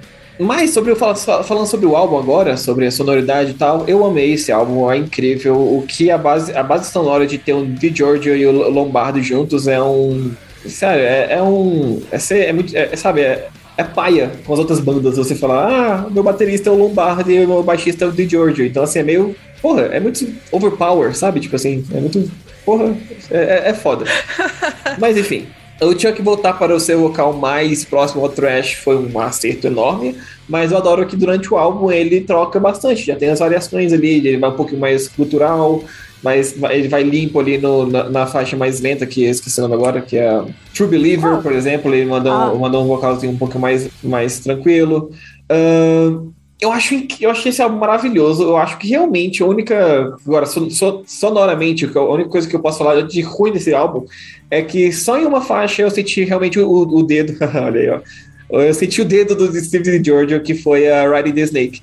Que realmente o, o baixo tá lindo nesse álbum. Mas durante. Nessa faixa, na Riding the Snake. Mas durante o resto do álbum, eu acho que o baixo tá bem apagadão, assim, no, na mixagem, na, na composição. E claro, o Steve George não compôs o álbum, não fez as músicas, foi basicamente o Peterson e o Chuck Billy. Então acho que podia ter mais de George, porque mais de George sempre é muito bom. Uh, fora na, na Ready the Snake, eu acho que ele tá bem apagadinho, assim. Mas, assim, a única coisa sonoramente que eu posso falar que de ruim nesse álbum. Uh, porque o resto eu acho esse álbum incrível, eu acho que as transições, os riffs e os refrãos estão tão bons que pegam músicas que poderiam ser muito abaixo da média e transformam músicas incríveis, tipo True Believer. Quando eu comecei a ouvir True Believer, eu falei, puta, eu acho que eu não vou gostar dessa música. Aí de repente tem uma transição pra um riff foda, assim, bem diferentão e fica uma delícia, a música fica maravilhosa. Então, é isso, eu gostei muito desse álbum, incrível de verdade. Mais algum comentário sobre esse álbum mediano para você, Paulo? É, eu acho que eu devo ouvir de novo, né? Talvez você tenha que ouvir. Sim. Você ouviu errado, ouvi de, de, de é, novo. Ouvi de novo. É a vida. É a vida. Então vamos seguir em frente, porque agora tem um momento um pouco triste, na verdade, né? Uh, agora a banda deu uma paradinha antes de lançar o próximo álbum, que seria um álbum de regravações, né? Mas em 2001, o Chuck Billy foi diagnosticado com um, uma forma rara de câncer de, no testículo, mas afetou bastante o pulmão e o coração dele. Então ele, ele teve que dar uma paradinha aí e a banda teve que cancelou turnê, fizeram um, uma, umas, uns amigos do, do, Chuck Billy fizeram uma turnê em benefício, né? Tipo assim, para arrecadar dinheiro e tal, com, com outras bandas da Bay Area o Violence, Death Angel, Exodus, Forbidden. É, num país que não tem SUS, né? Exatamente, num país que não tem SUS tem que arrecadar dinheiro para conseguir fazer, uh, é. fazer isso, para cuidar de câncer ou vender é, meth, né? Mas enfim. Uh, eles fizeram uma turnê chamada Trash of the Titans e conseguiram arrecadar uma grana. O lá para lá para 2003 o Chuck conseguiu é, fazer um se recuperar totalmente do, do, do câncer. Mas é isso eles fizeram, ficaram parados aí de 2001 a 2003 mas nesse, nesse momento eles lançaram um álbum chamado First Strike Still Deadly que neste álbum uh, foi um álbum assim, só para regravar músicas né? E neste álbum Chuck Billy canta de da quase todas as músicas, mas Steve Zetro Souza volta para, é, para cantar nas faixas. Alone in the Dark e. Exatamente, in Reign of uh, Terror. Reign of Terror. Isso. Reign of Terror. E é isso, uh, nesse álbum também volta o nosso querido Alex Koenig para uh, guitarra e, e o John Tempesta nos, na, na bateria. O estilo de Georgia continua. E é isso, qual a opinião de vocês sobre o First Strike Still Deadly? Eu, eu acho ia... que eles. Oh, perdão. Você quer falar? Eu só ia comentar que antes é, do, do Chuck, tipo, teve outra, na verdade, outro, outro desastre que o guitarrista, né? Ele também teve. Ele teve um tumor no cérebro. Então. Ah, é verdade, também... James Murphy, ah. né? Verdade, ah, é verdade. verdade. O James Murphy. Depois ele. ele é, e daí ele, tipo, saiu fora, né? Sim, sim, sim. É, ele se recuperou. Mas ele saiu por causa desse brain tumor aí, né, que ele teve. Verdade, verdade, esqueci de comentar. Ah, uma curiosidade também do, do câncer do, do Chuck é que ele se tratou também com, com métodos alternativos e acho que todo mundo sabe que ele é, tem origens nativo-americanas, né, indígenas e tal. E ele se tratou com, com uns rituais indígenas lá e que ele diz que foram assim decisivos para a cura dele. E eu acho isso muito foda. É realmente cabuloso. Mas enfim, que bom que ele se recuperou completamente, né? Ele e o James Murphy. E agora vamos falar um pouquinho sobre o First Strike, Strike Still Deadly. Porque, sinceramente, para mim, é um álbum completamente passável, gente. Poxa, pra que relançar, regravar músicas que já eram boas e tal, sabe? Que nem eu falei, eu gosto muito, assim, é, de, da, da, da sonoridade do, da época, sabe? Eu acho que regravar um, um, é, as músicas só porque ah, vai, vai soar melhor, mas melhor para quem? Para mim não soa melhor, acho que soa normal e. Ah, não sei, eu não gostei. Então, é que eu acho que, tipo, eu, eu, a minha opinião pode ser dividida, assim, porque em geral, por exemplo, quando uma banda tem uma demo e daí regrava a demo, eu acho que é muito importante. Porque às vezes você tá com aquele som de fundo de banheiro e uma produção que não consegue nem. Você não consegue distinguir os, os instrumentos direito e tudo mais. Tipo, mano, você tem que gravar de novo pra mostrar todo o potencial da, da banda. Aqui eu confesso que, tipo, são álbuns que eu não gastei muito tempo ouvindo, não ouvi é, álbuns no plural, né? Porque não é. Depois tem umas coleções, coletâneas, não sei o quê. Mas, tipo, não, não acho que precisava, sabe? Porque eles já estavam bem produzidos. Mas. Eu acho que quando, quando é uma demo, assim, só pra completar o que a Sarah falou, quando é uma demo esquecida, um lado B esquecido, uma coisa ali que não saiu no álbum principal, no LP principal da banda, eu acho super tranquilo. Tipo, pega lá, sei lá, as quatro demos ali de 80, antes de 85 e regrava. Acho massa, acho, acho, uma, acho muito bom quando as bandas relembram de bandas que eles esqueceram no churrasco. Acho sensacional. Mas quando a, a banda pega músicas principais, as músicas mais icônicas, e regravam só para ter uma sonoridade. Ai, agora temos nova, temos mais dinheiro e a, a tecnologia avançou e vamos botar aqui com, com o som dos anos 2000. Eu não acho que não precisa. Eu acho que, sei lá, Acho que não precisava de real. Acho que é um álbum totalmente esquecível para mim. Eu sou da opinião completamente contrária da sua e da Sara, porque é, eu acho que essas regravações deram uma, uma cara nova para pra, as músicas antigas daquela gravação, produção antiga. E também, como o Chuck, a voz do Chuck tinha mudado, né? Porque, né, ficou mais velho, normal. É, ficou mais grave e deu uma, deu uma roupagem diferente e eu curto bastante, eu, eu ouço bastante, tanto esse álbum como os dois primeiros álbuns, porque para mim não tem uma versão melhor do que a outra, eu amo igualmente. E eu acho que foi bem necessário, sim, justamente para agradar quem não curtia a, a sonoridade oitentista daqueles dois primeiros álbuns, né? E também para trazer a, a, participação especial do, do Steve do, do Exodus. E gosto bastante. Para mim, eu acho que foi que foi necessário sim, foi, foi bem acertado.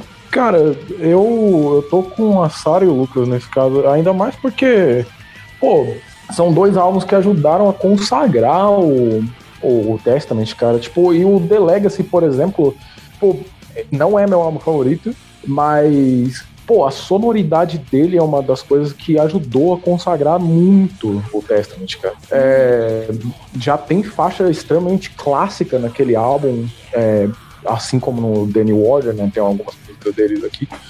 É, esse álbum prova mais uma vez que a maior contribuição do Zetro foi ter saído da banda, né? E recomendado Chuck Billy.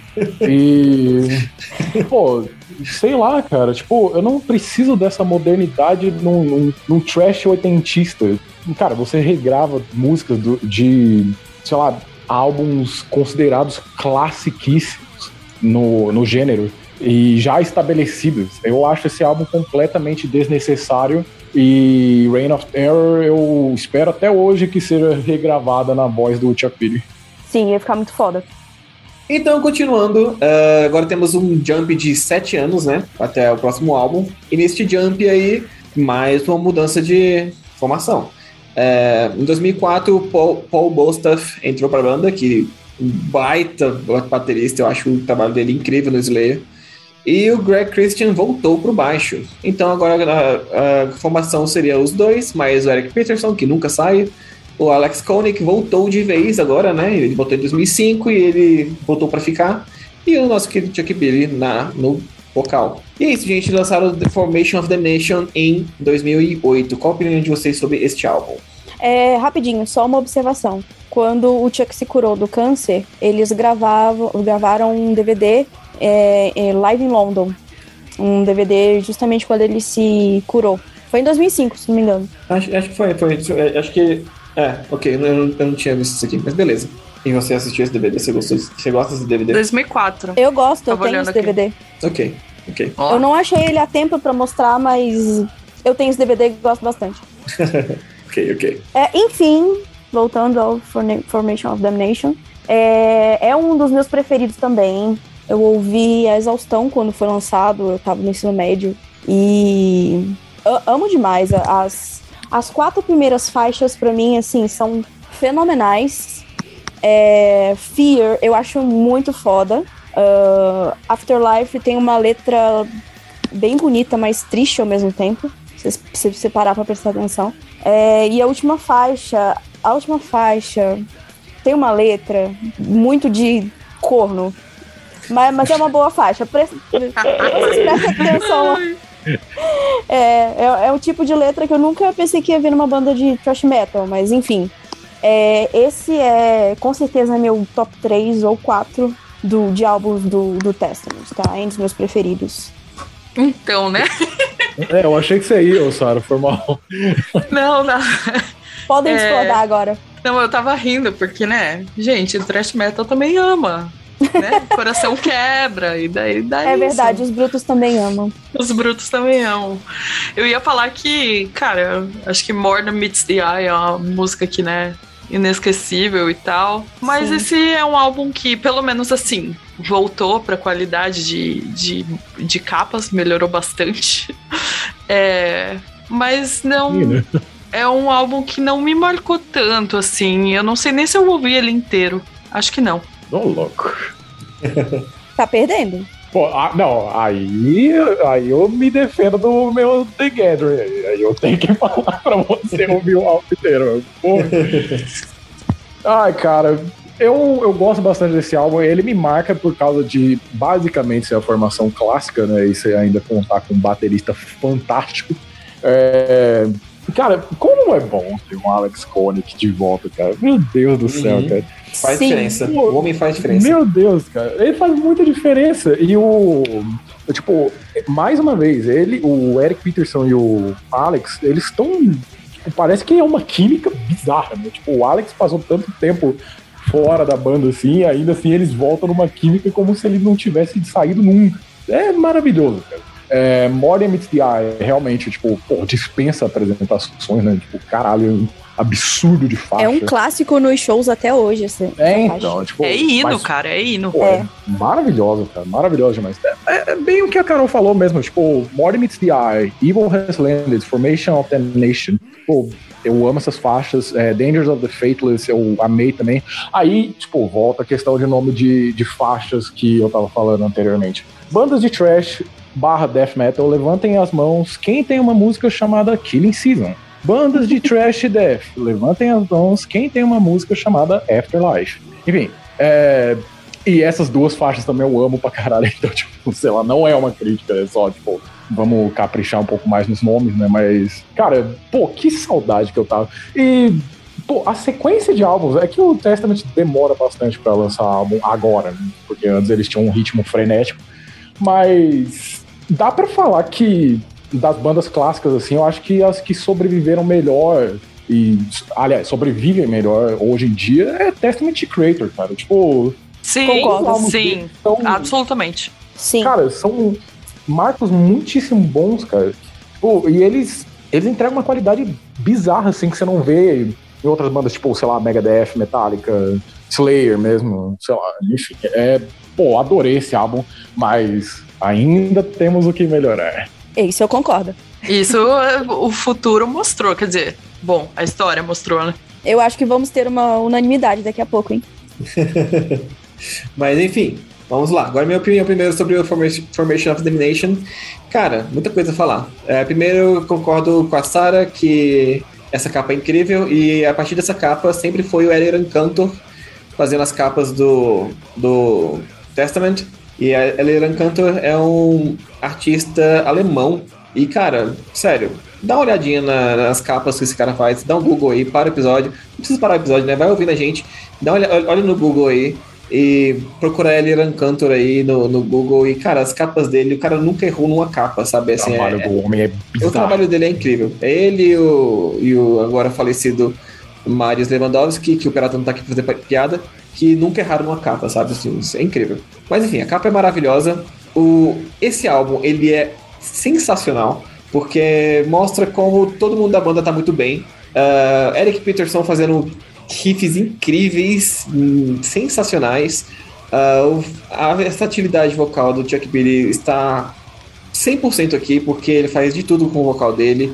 Ele, ele se adapta a todo tipo de, de sonoridade que a banda pode entregar. A volta do Skolnick é incrível, porque traz a melodia, traz os solos virtuosos, traz a minha única crítica a esse álbum, que eu acho que em algumas faixas o, o Skolnick dá uma viajada de leves no solos. Eu acho que tem umas faixas que eles vai, vai. Ele, ele podia chegar, ele marcar um 10, ele quer marcar um 11 e ele dá uma exagerada.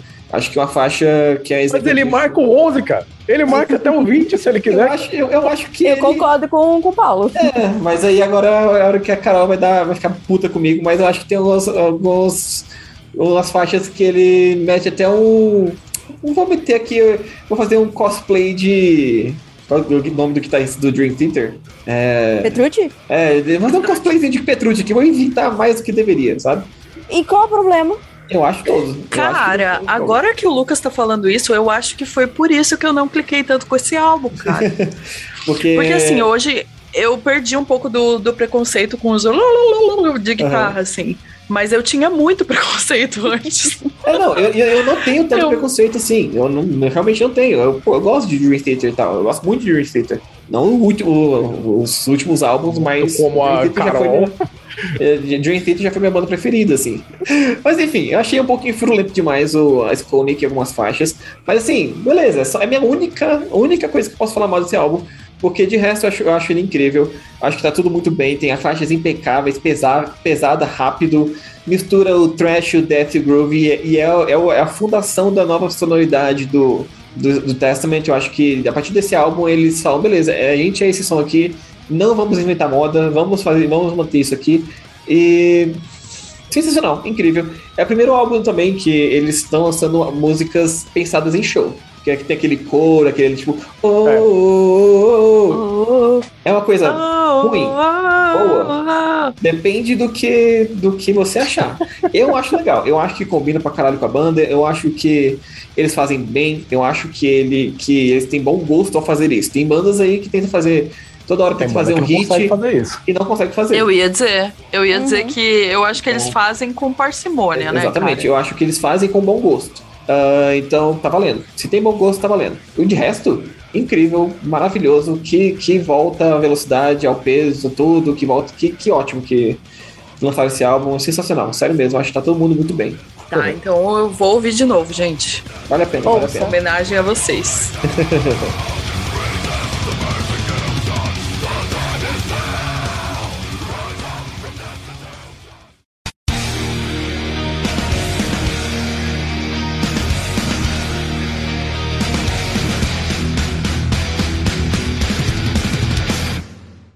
continuamos agora, depois de quatro anos, né? Que agora é uma constante deles lançar álbum de 4 em 4 anos.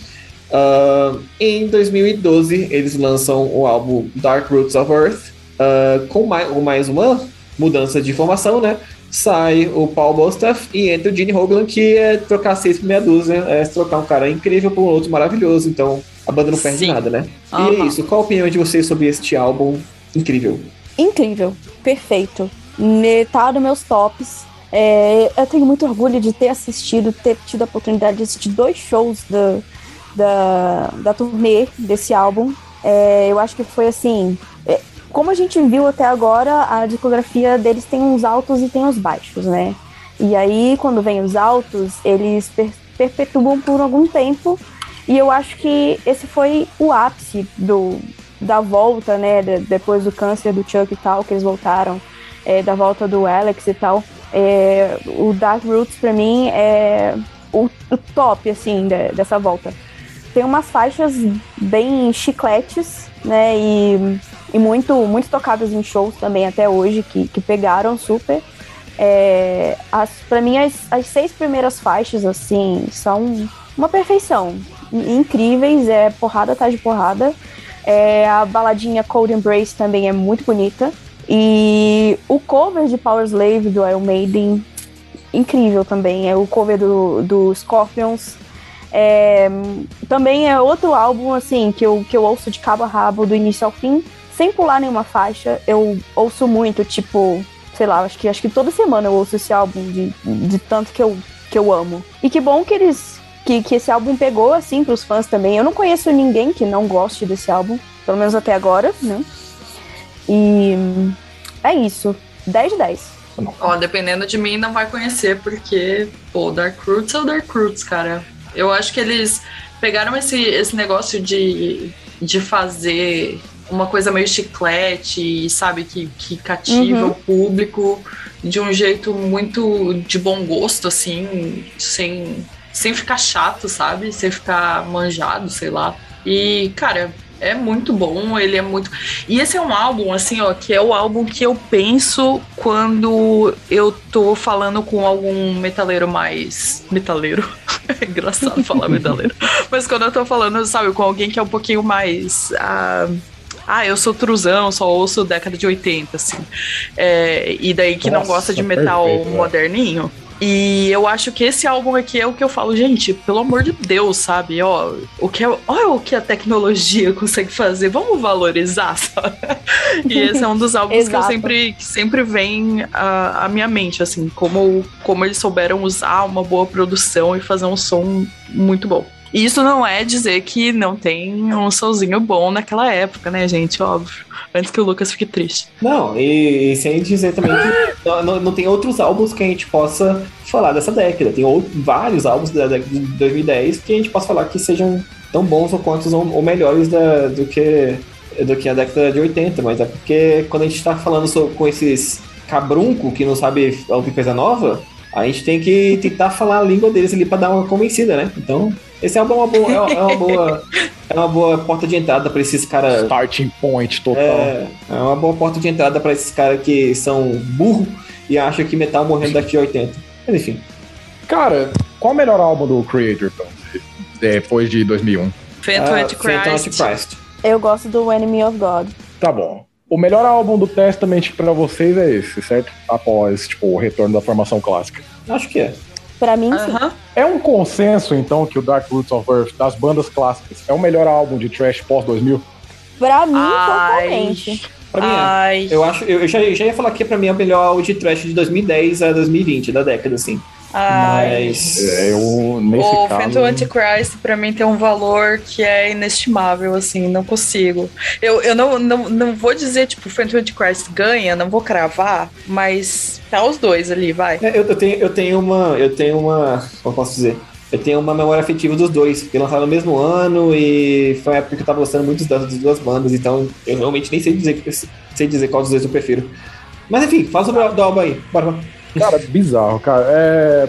Eu não sei dizer se esse para mim é o melhor do Testament, mas com certeza é top 2. E eu só não dou um 10 para esse álbum é, por causa de Rise Up. Eu não acho que ele abre tão bem. Mas, tipo, o restante do álbum, puta que pariu, cara. Que álbum foda. Meu Deus do céu, cara.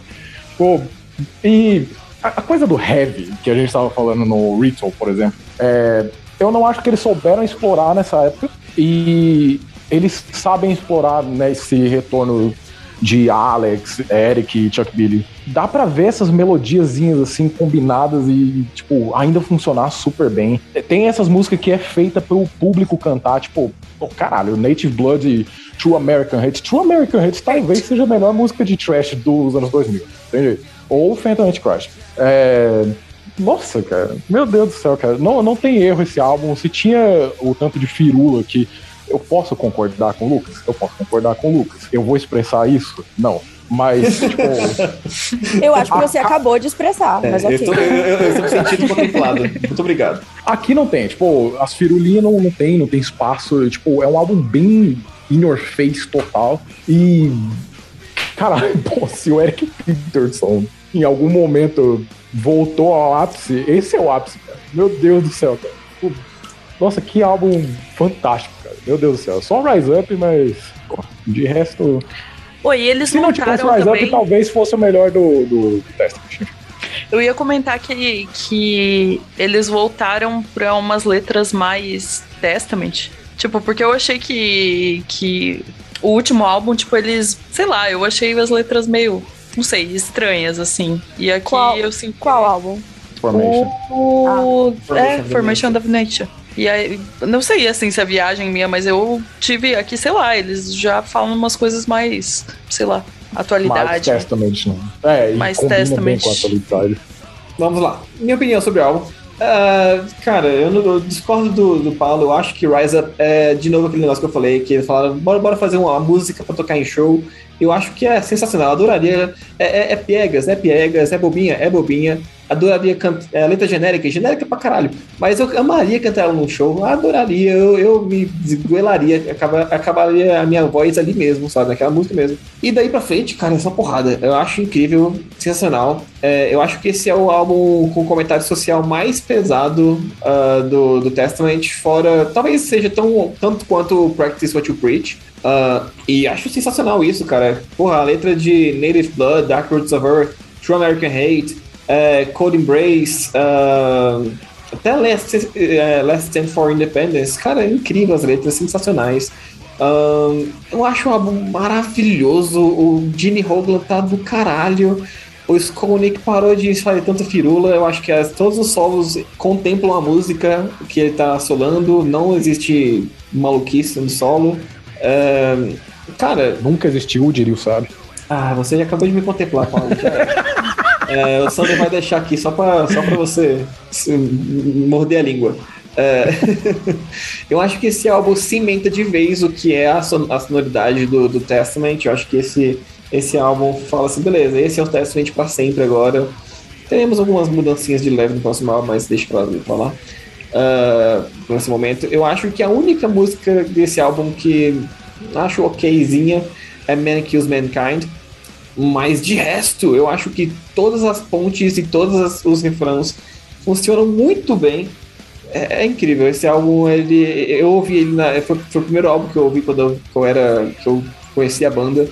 E cantar True American Hate ainda é uma delícia. Sério, eu, eu fui ouvir esse álbum lavando meus tênis ontem de novo.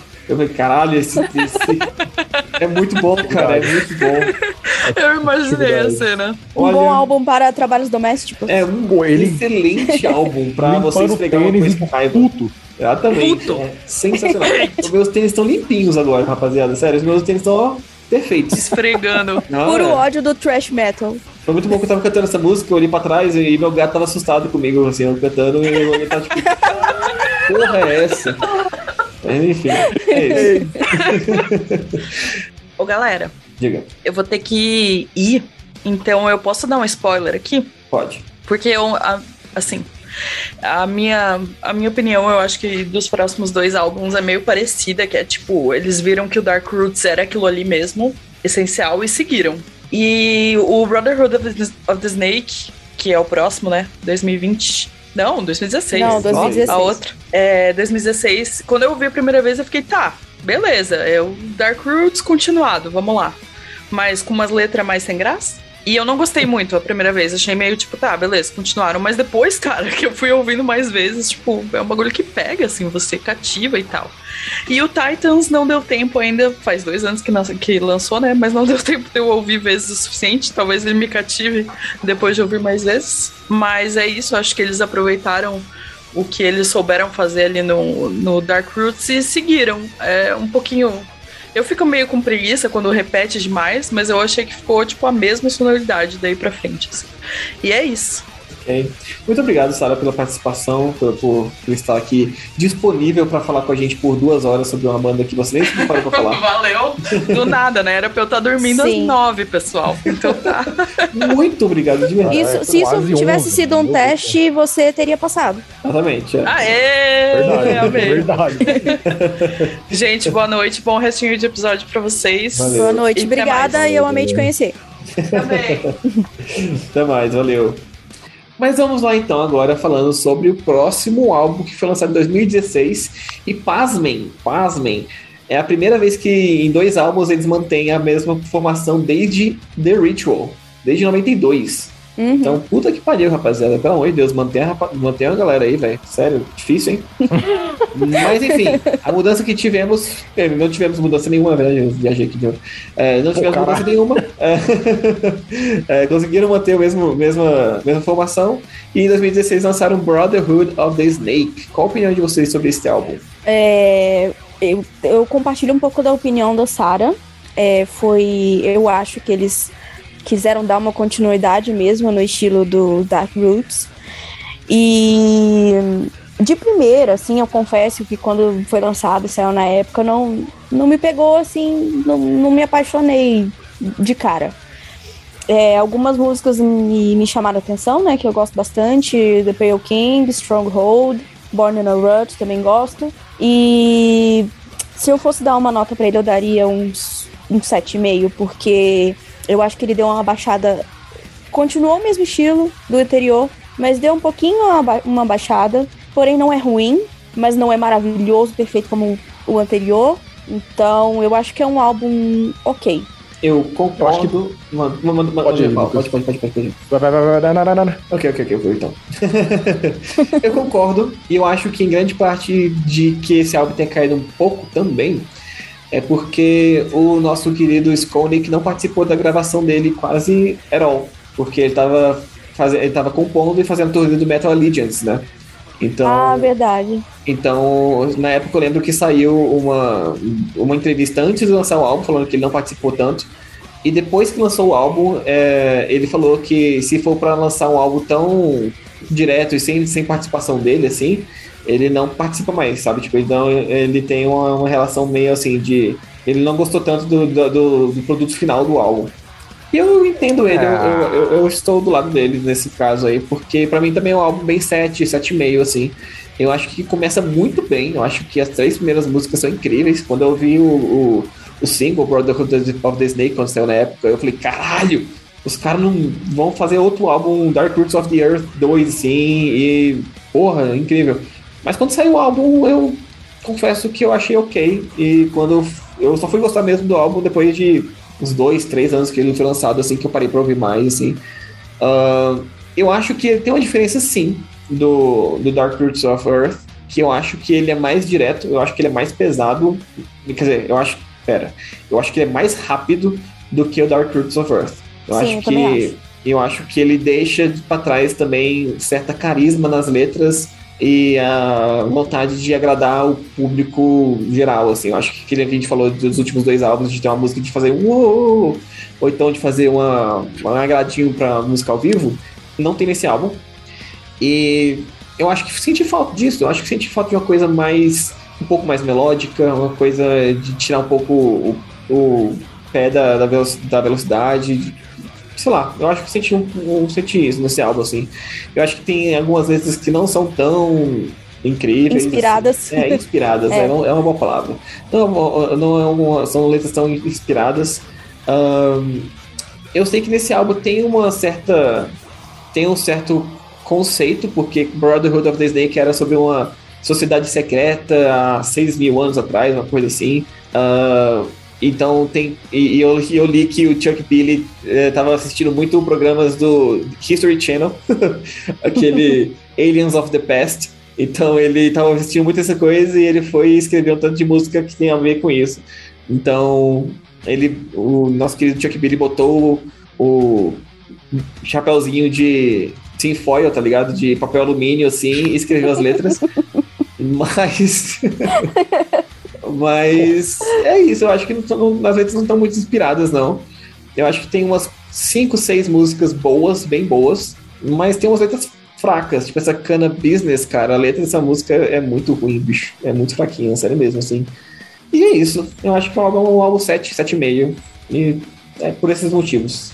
Cara, eu acho um bloco de música pesadíssima muito, bom, muito bem feito, cara. Tipo, é, pô, desde o retorno do Skonik, é, esse é o, o, segundo álbum que eu gosto mais depois do Dark Roots. É, eu acho ele extremamente pesado, eu acho ele extremamente veloz também, mas é, eu, eu acho bom, cara. Eu acho que volta volta uma sonoridade do Dark Roots que, tipo, mas volta isso com mais peso. E eu acho que é muito bem utilizado.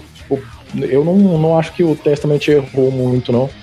E a falta do Skonik na composição é bem, bem evidente, né? Tipo, essas músicas mais velozes, assim, eu acho que o Skonik dá um ar mais melódico pro Testament, uhum. que por vezes, assim, faz bastante falta e eu acho que a maior parte dos fãs iria concordar com isso.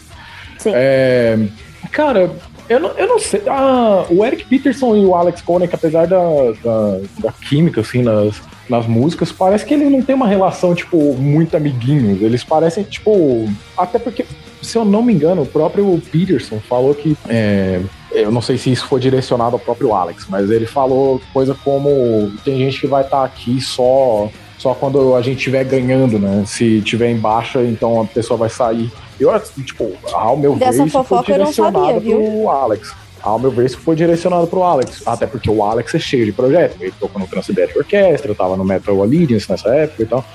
E. Quando foi que ele falou isso? Então, se eu não me engano, e ou onde? foi um pouquinho antes ou foi um pouquinho depois do Formation of the Nation. Eu posso estar bastante equivocado nisso, mas, tipo, eu, eu lembro de ter visto uma entrevista falando algo do tipo. E Sei lá, mas ainda assim eu acho que eles trabalham super bem, mas, tipo, a falta do Alex é muito evidente nesse álbum. Acho que é por isso que acaba não sendo o meu favorito, assim, do retorno, porque, tipo, o Eric Sim. Peterson continua entregando o riff bom pra caralho, né? tem jeito. E, pô, 2016, esse álbum 2016, marcando mais uma vez que 2016 é o melhor ano da história da música. é, Sim, cara, eu, eu concordo com você. Tem algumas entrevistas que, dos dois, assim, que você percebe que a relação deles é bem profissional. E que eles, cada um tem seu estilo, assim. Claramente o, o Eric, ele é o cara do peso e dos riffs e velocidade. E, e o Alex é o virtuoso, né? E o Alex é o virtuoso da melodia, dos solos e tal. Então, cada um tem seu, seu, seu espaço ali. E eu acho que eles, a, os, o, o que eles querem, assim, é, é, a relação deles, na verdade, é realmente bem profissional. E eu acho que às vezes eles dão uma. Como posso dizer? Uma brincadinha ali com o outro, tipo, ah, esse cara melou. As famosas alfinetadas. Alfinet... É, exatamente, uma alfinetadinha de leves ali, assim. Uh, até quando o, o, Alex falou que não gostou tanto, não gostou de, de não participar da composição mais ativamente, e quando e também já, já vi uma entrevista do, do do Eric falando que ah, tem pessoas na, na, banda que preferem coisas mais melódicas e tal, e esse álbum eu, eu, eu, foi, foi algo mais rápido.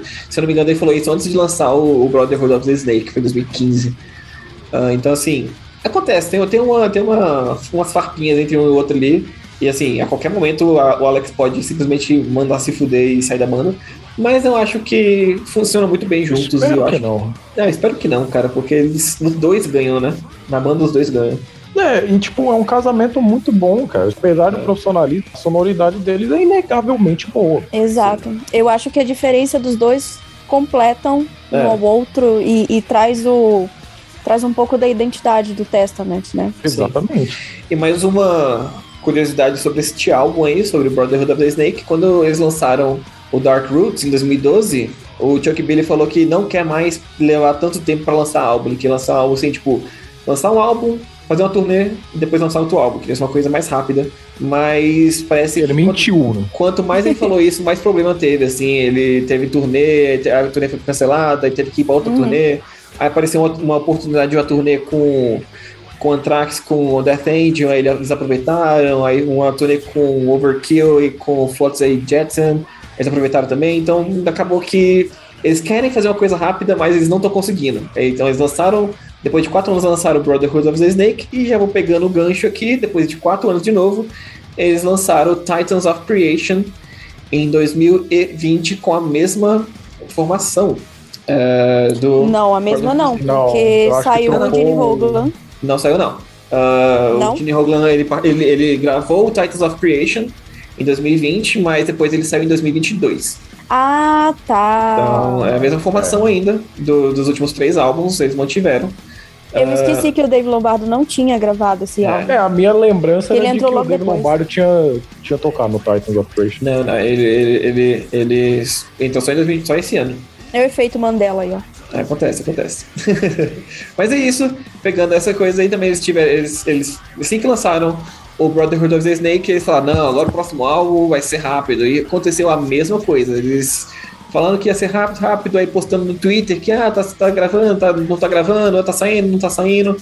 Aí turnê, turnê grande ali, aí fizeram a turnê do, do Slayer, da, da última turnê do Slayer, junto com os caras, e não conseguiram não conseguiram dizer não pro Slayer, né, pra, pra fazer a última turnê com eles, e acabou que demorou mais quatro anos pra lançar o Titans of Creation. Mas e aí, qual a opinião de vocês sobre este álbum? Eu acho que assim como a vida tem altos e baixos e é uma montanha russa, e a, a discografia do Testament é uma, um exemplo disso. É, eu acho que o Dark Roots foi um alto, o Brotherhood foi um pouquinho baixo, e o Titans of Creation eles, eles novamente alcançaram o topo. É, eles voltaram com todo aquele peso, né, e rifão, riff, riff e tal. É, eu gosto muito desse álbum. Ele, diferente do anterior, ele me cativou desde a primeira ouvida. A primeira faixa, Children of the Next Level, é muito foda.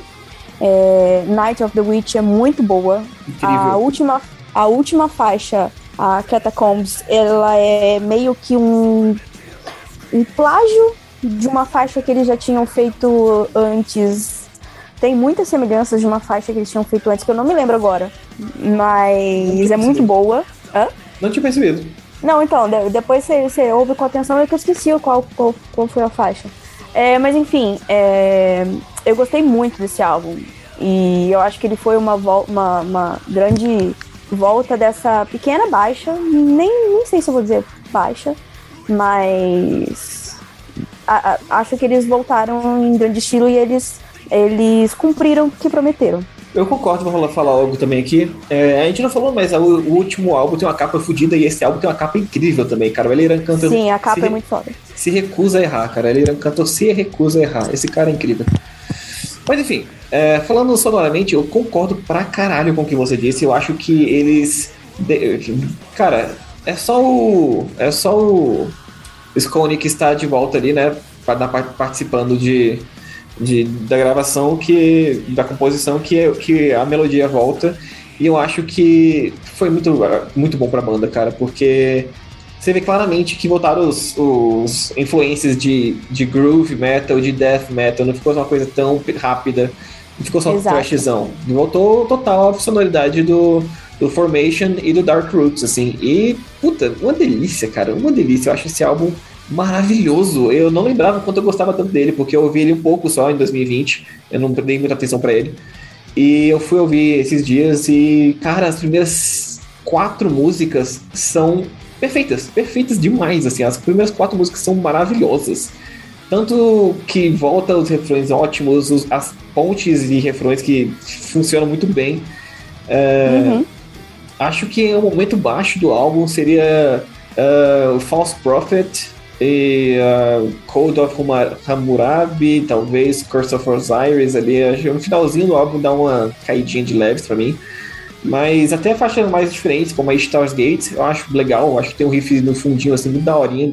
E a Symptoms foi, foi é uma faixa totalmente escrita e composta pelo Skolnick, que é uma faixa muito da hora também. Então, porra, eu gostei muito desse álbum, eu acho ele incrível e, nossa, sério, eu acho que mantiveram.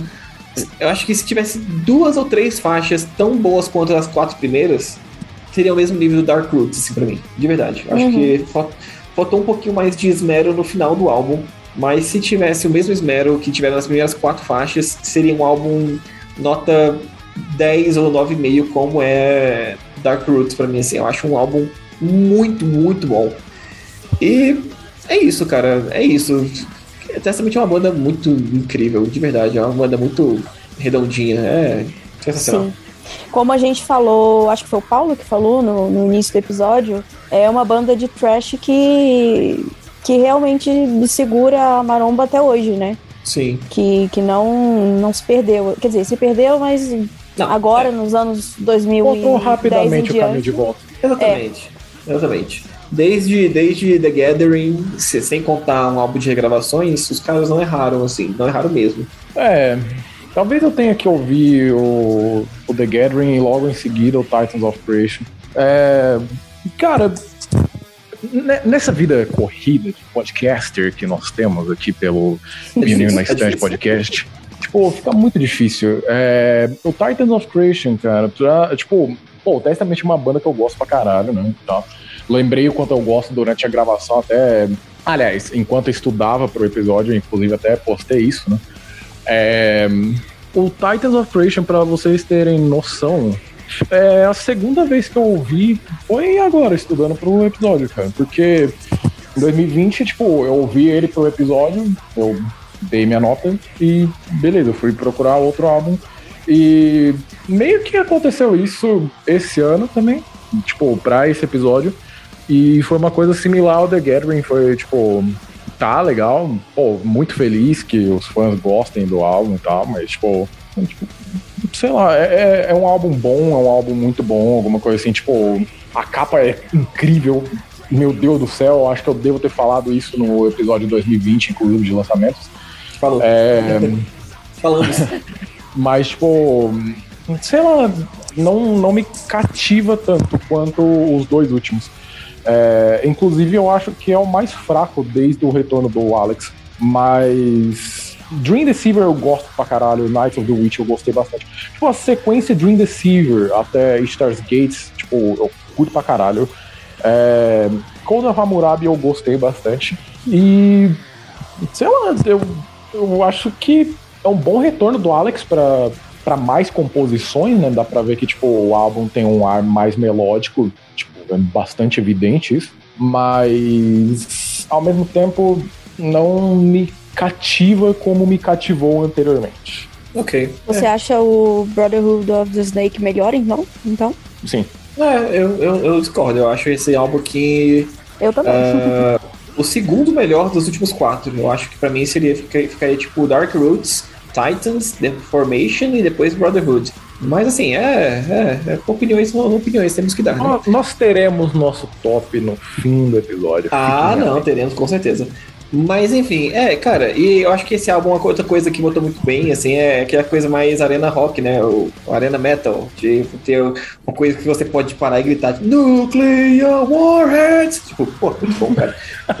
eu, imagino sempre que eu ouço, eu ouço essa, essas músicas novas do Testament, assim, eu fico, cara, o show deve ser maravilhoso. Eu tenho que ir no show desses caras um dia ainda.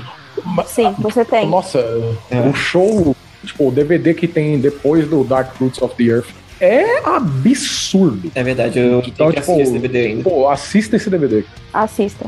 E é muito bom que no, no, eu acabei de ouvir aqui no World War III tem aquele momento que fala Forever Rain in Blood, totalmente, né? Brincando com o Slay ali. Mas enfim, cara, incrível esse álbum.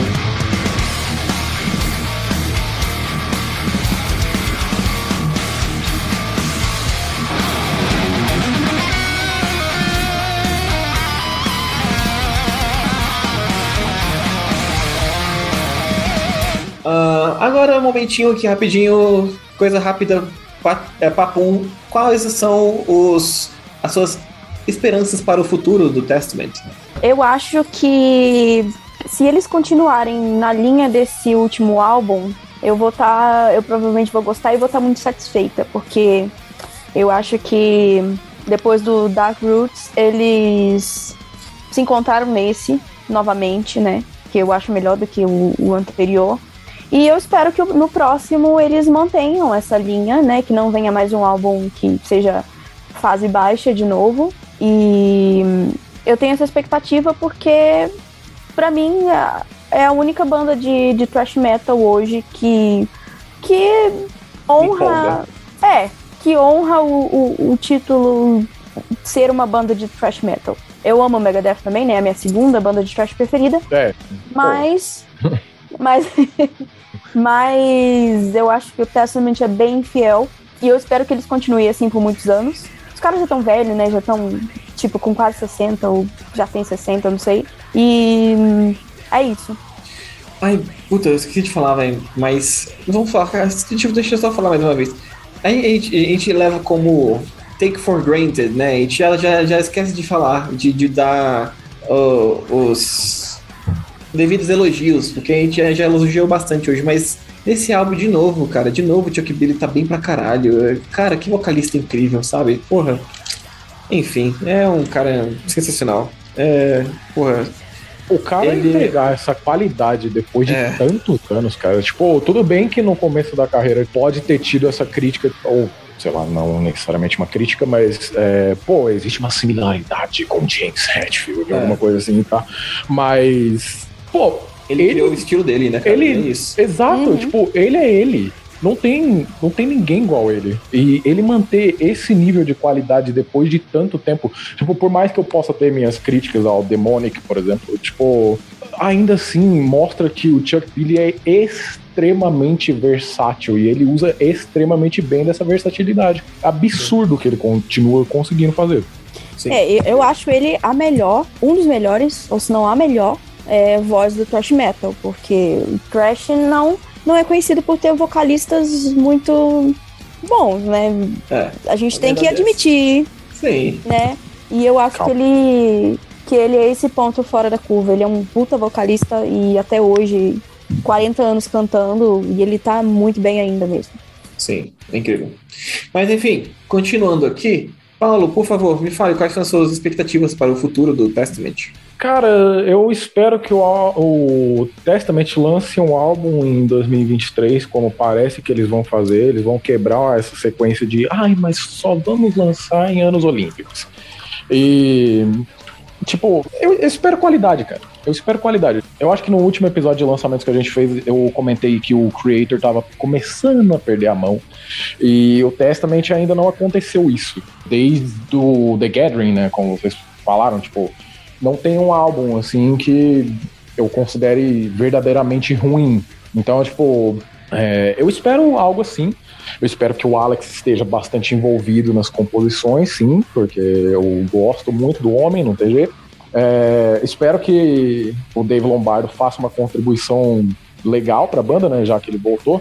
É, 2023 aparenta ser um ano boníssimo pro thrash metal, né? E é, é muito estranho falar isso, né? Mas sei lá, eu espero álbuns de Testament, Anthrax e afins.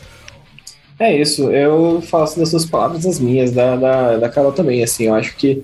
Eu espero que eles lancem, não demore quatro anos de novo pra lançar, que lance em 2023, por favor. É, não tá confirmado ainda que o, que o Lombardo vai gravar o próximo álbum, eles estão discutindo isso, de acordo com em- as últimas entrevistas e tal, aqui assim, é, de- com o Chuck Billy e tal, porque o, o, o Lombardo entrou pra, pra, pra uma turnê e tal, The, The Bay Strikes Back. Ah, Vai gravar. Mas- mas deve gravar, porque, né? Já é Pô, brother, tá Você sem tá emprego, ocupado com Slayer? né? Pois é. É, ele, ele tá. O, o É. brother desempregado vai, vai fazer o bico ali, né? Mas, assim. É, mi- minhas expectativas são as mesmas, assim. Eu espero que todos participam da, da, da, da composição.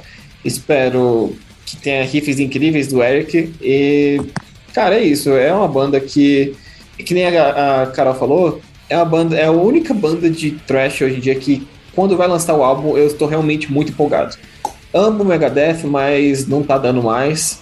Amo Creator, mas o último álbum eu fiquei broxadíssimo, porque, não sei, é difícil. Ah, sabe, tipo, hoje em dia as bandas de thrash, a que me anima realmente é Testament. O resto eu não espero. Se, se for um álbum bom, Cara- eu, fico, eu fico surpreso, realmente. É, é. Essa isso, frase é porque- foda, cara. Quando lançam, quando a- outras bandas de trash lançam álbum bom, eu fico surpreso. Eu não tô esperando o excelente deles, eu tô, excelente, eu tô esperando o excelente do Testament. Agora, quando outras bandas de trash estão lançando álbum bons, eu fico, caraca, que bom que esse álbum é bom. Mas a minha expectativa já tá lá embaixo já. Cara, é foda por causa que eu espero que as três seguintes bandas de trash lancem álbum no ano que vem. É, Exodus, Anthrax e Testament. E o Exodus talvez seja até irônico, porque é o Zetro vocalista, então, tipo, sei lá, vocês sabem que eu não gosto. Isso foi bastante evidenciado esse episódio. Mas, Percebemos. cara, é, eu, eu espero qualidade dessas três bandas ainda, sabe? Tipo, eu, eu confio no Scott Ian, eu confio no Gary Holt, eu confio extremamente no Peterson e no Alex, cara. Então, tipo, só que, como, como eu disse, tipo, o Testament dessas bandas é a única que ainda não errou, pelo menos pra mim. Pelo menos de 20 anos pra cá, se recusou. Exatamente, exatamente. Concordo. Concordo plenamente. É isso. E é a única que, se vier um álbum baixo, eu vou estar surpreso e bastante decepcionado, sendo bem É, franco. Exatamente, é, tem esse perigo aí, mas eu acho que é difícil. Hoje em dia eu acho que eles não vão lançar mais um álbum. Eles não vão fazer as brincadeirinhas que eles fizeram na década de 90 porque estavam perdidos sonoramente. Assim, acho que agora eles sabem o que fazer, pelo menos. Imagina a influência do, de death metal no álbum novo do Testament. cara. Pô, Seria E eu espero que o foda, mano. não saia, né? Porque a gente percebeu que quando ele saía ou não participava, as coisas davam uma caída, né? Coincidência? É. Creio que não. Mas enfim, é, é, é isso. Mas agora, agora eu quero que vocês me falem o top 5 álbuns da banda, sem pensar muito e sem justificar, por favor. Uh, deixa eu ver. Quinto, The New Order. Ahn, quarto, Low. Olha Terceiro, The Gathering. Segundo, Formation of Damnation. E primeiro, Dark Roots.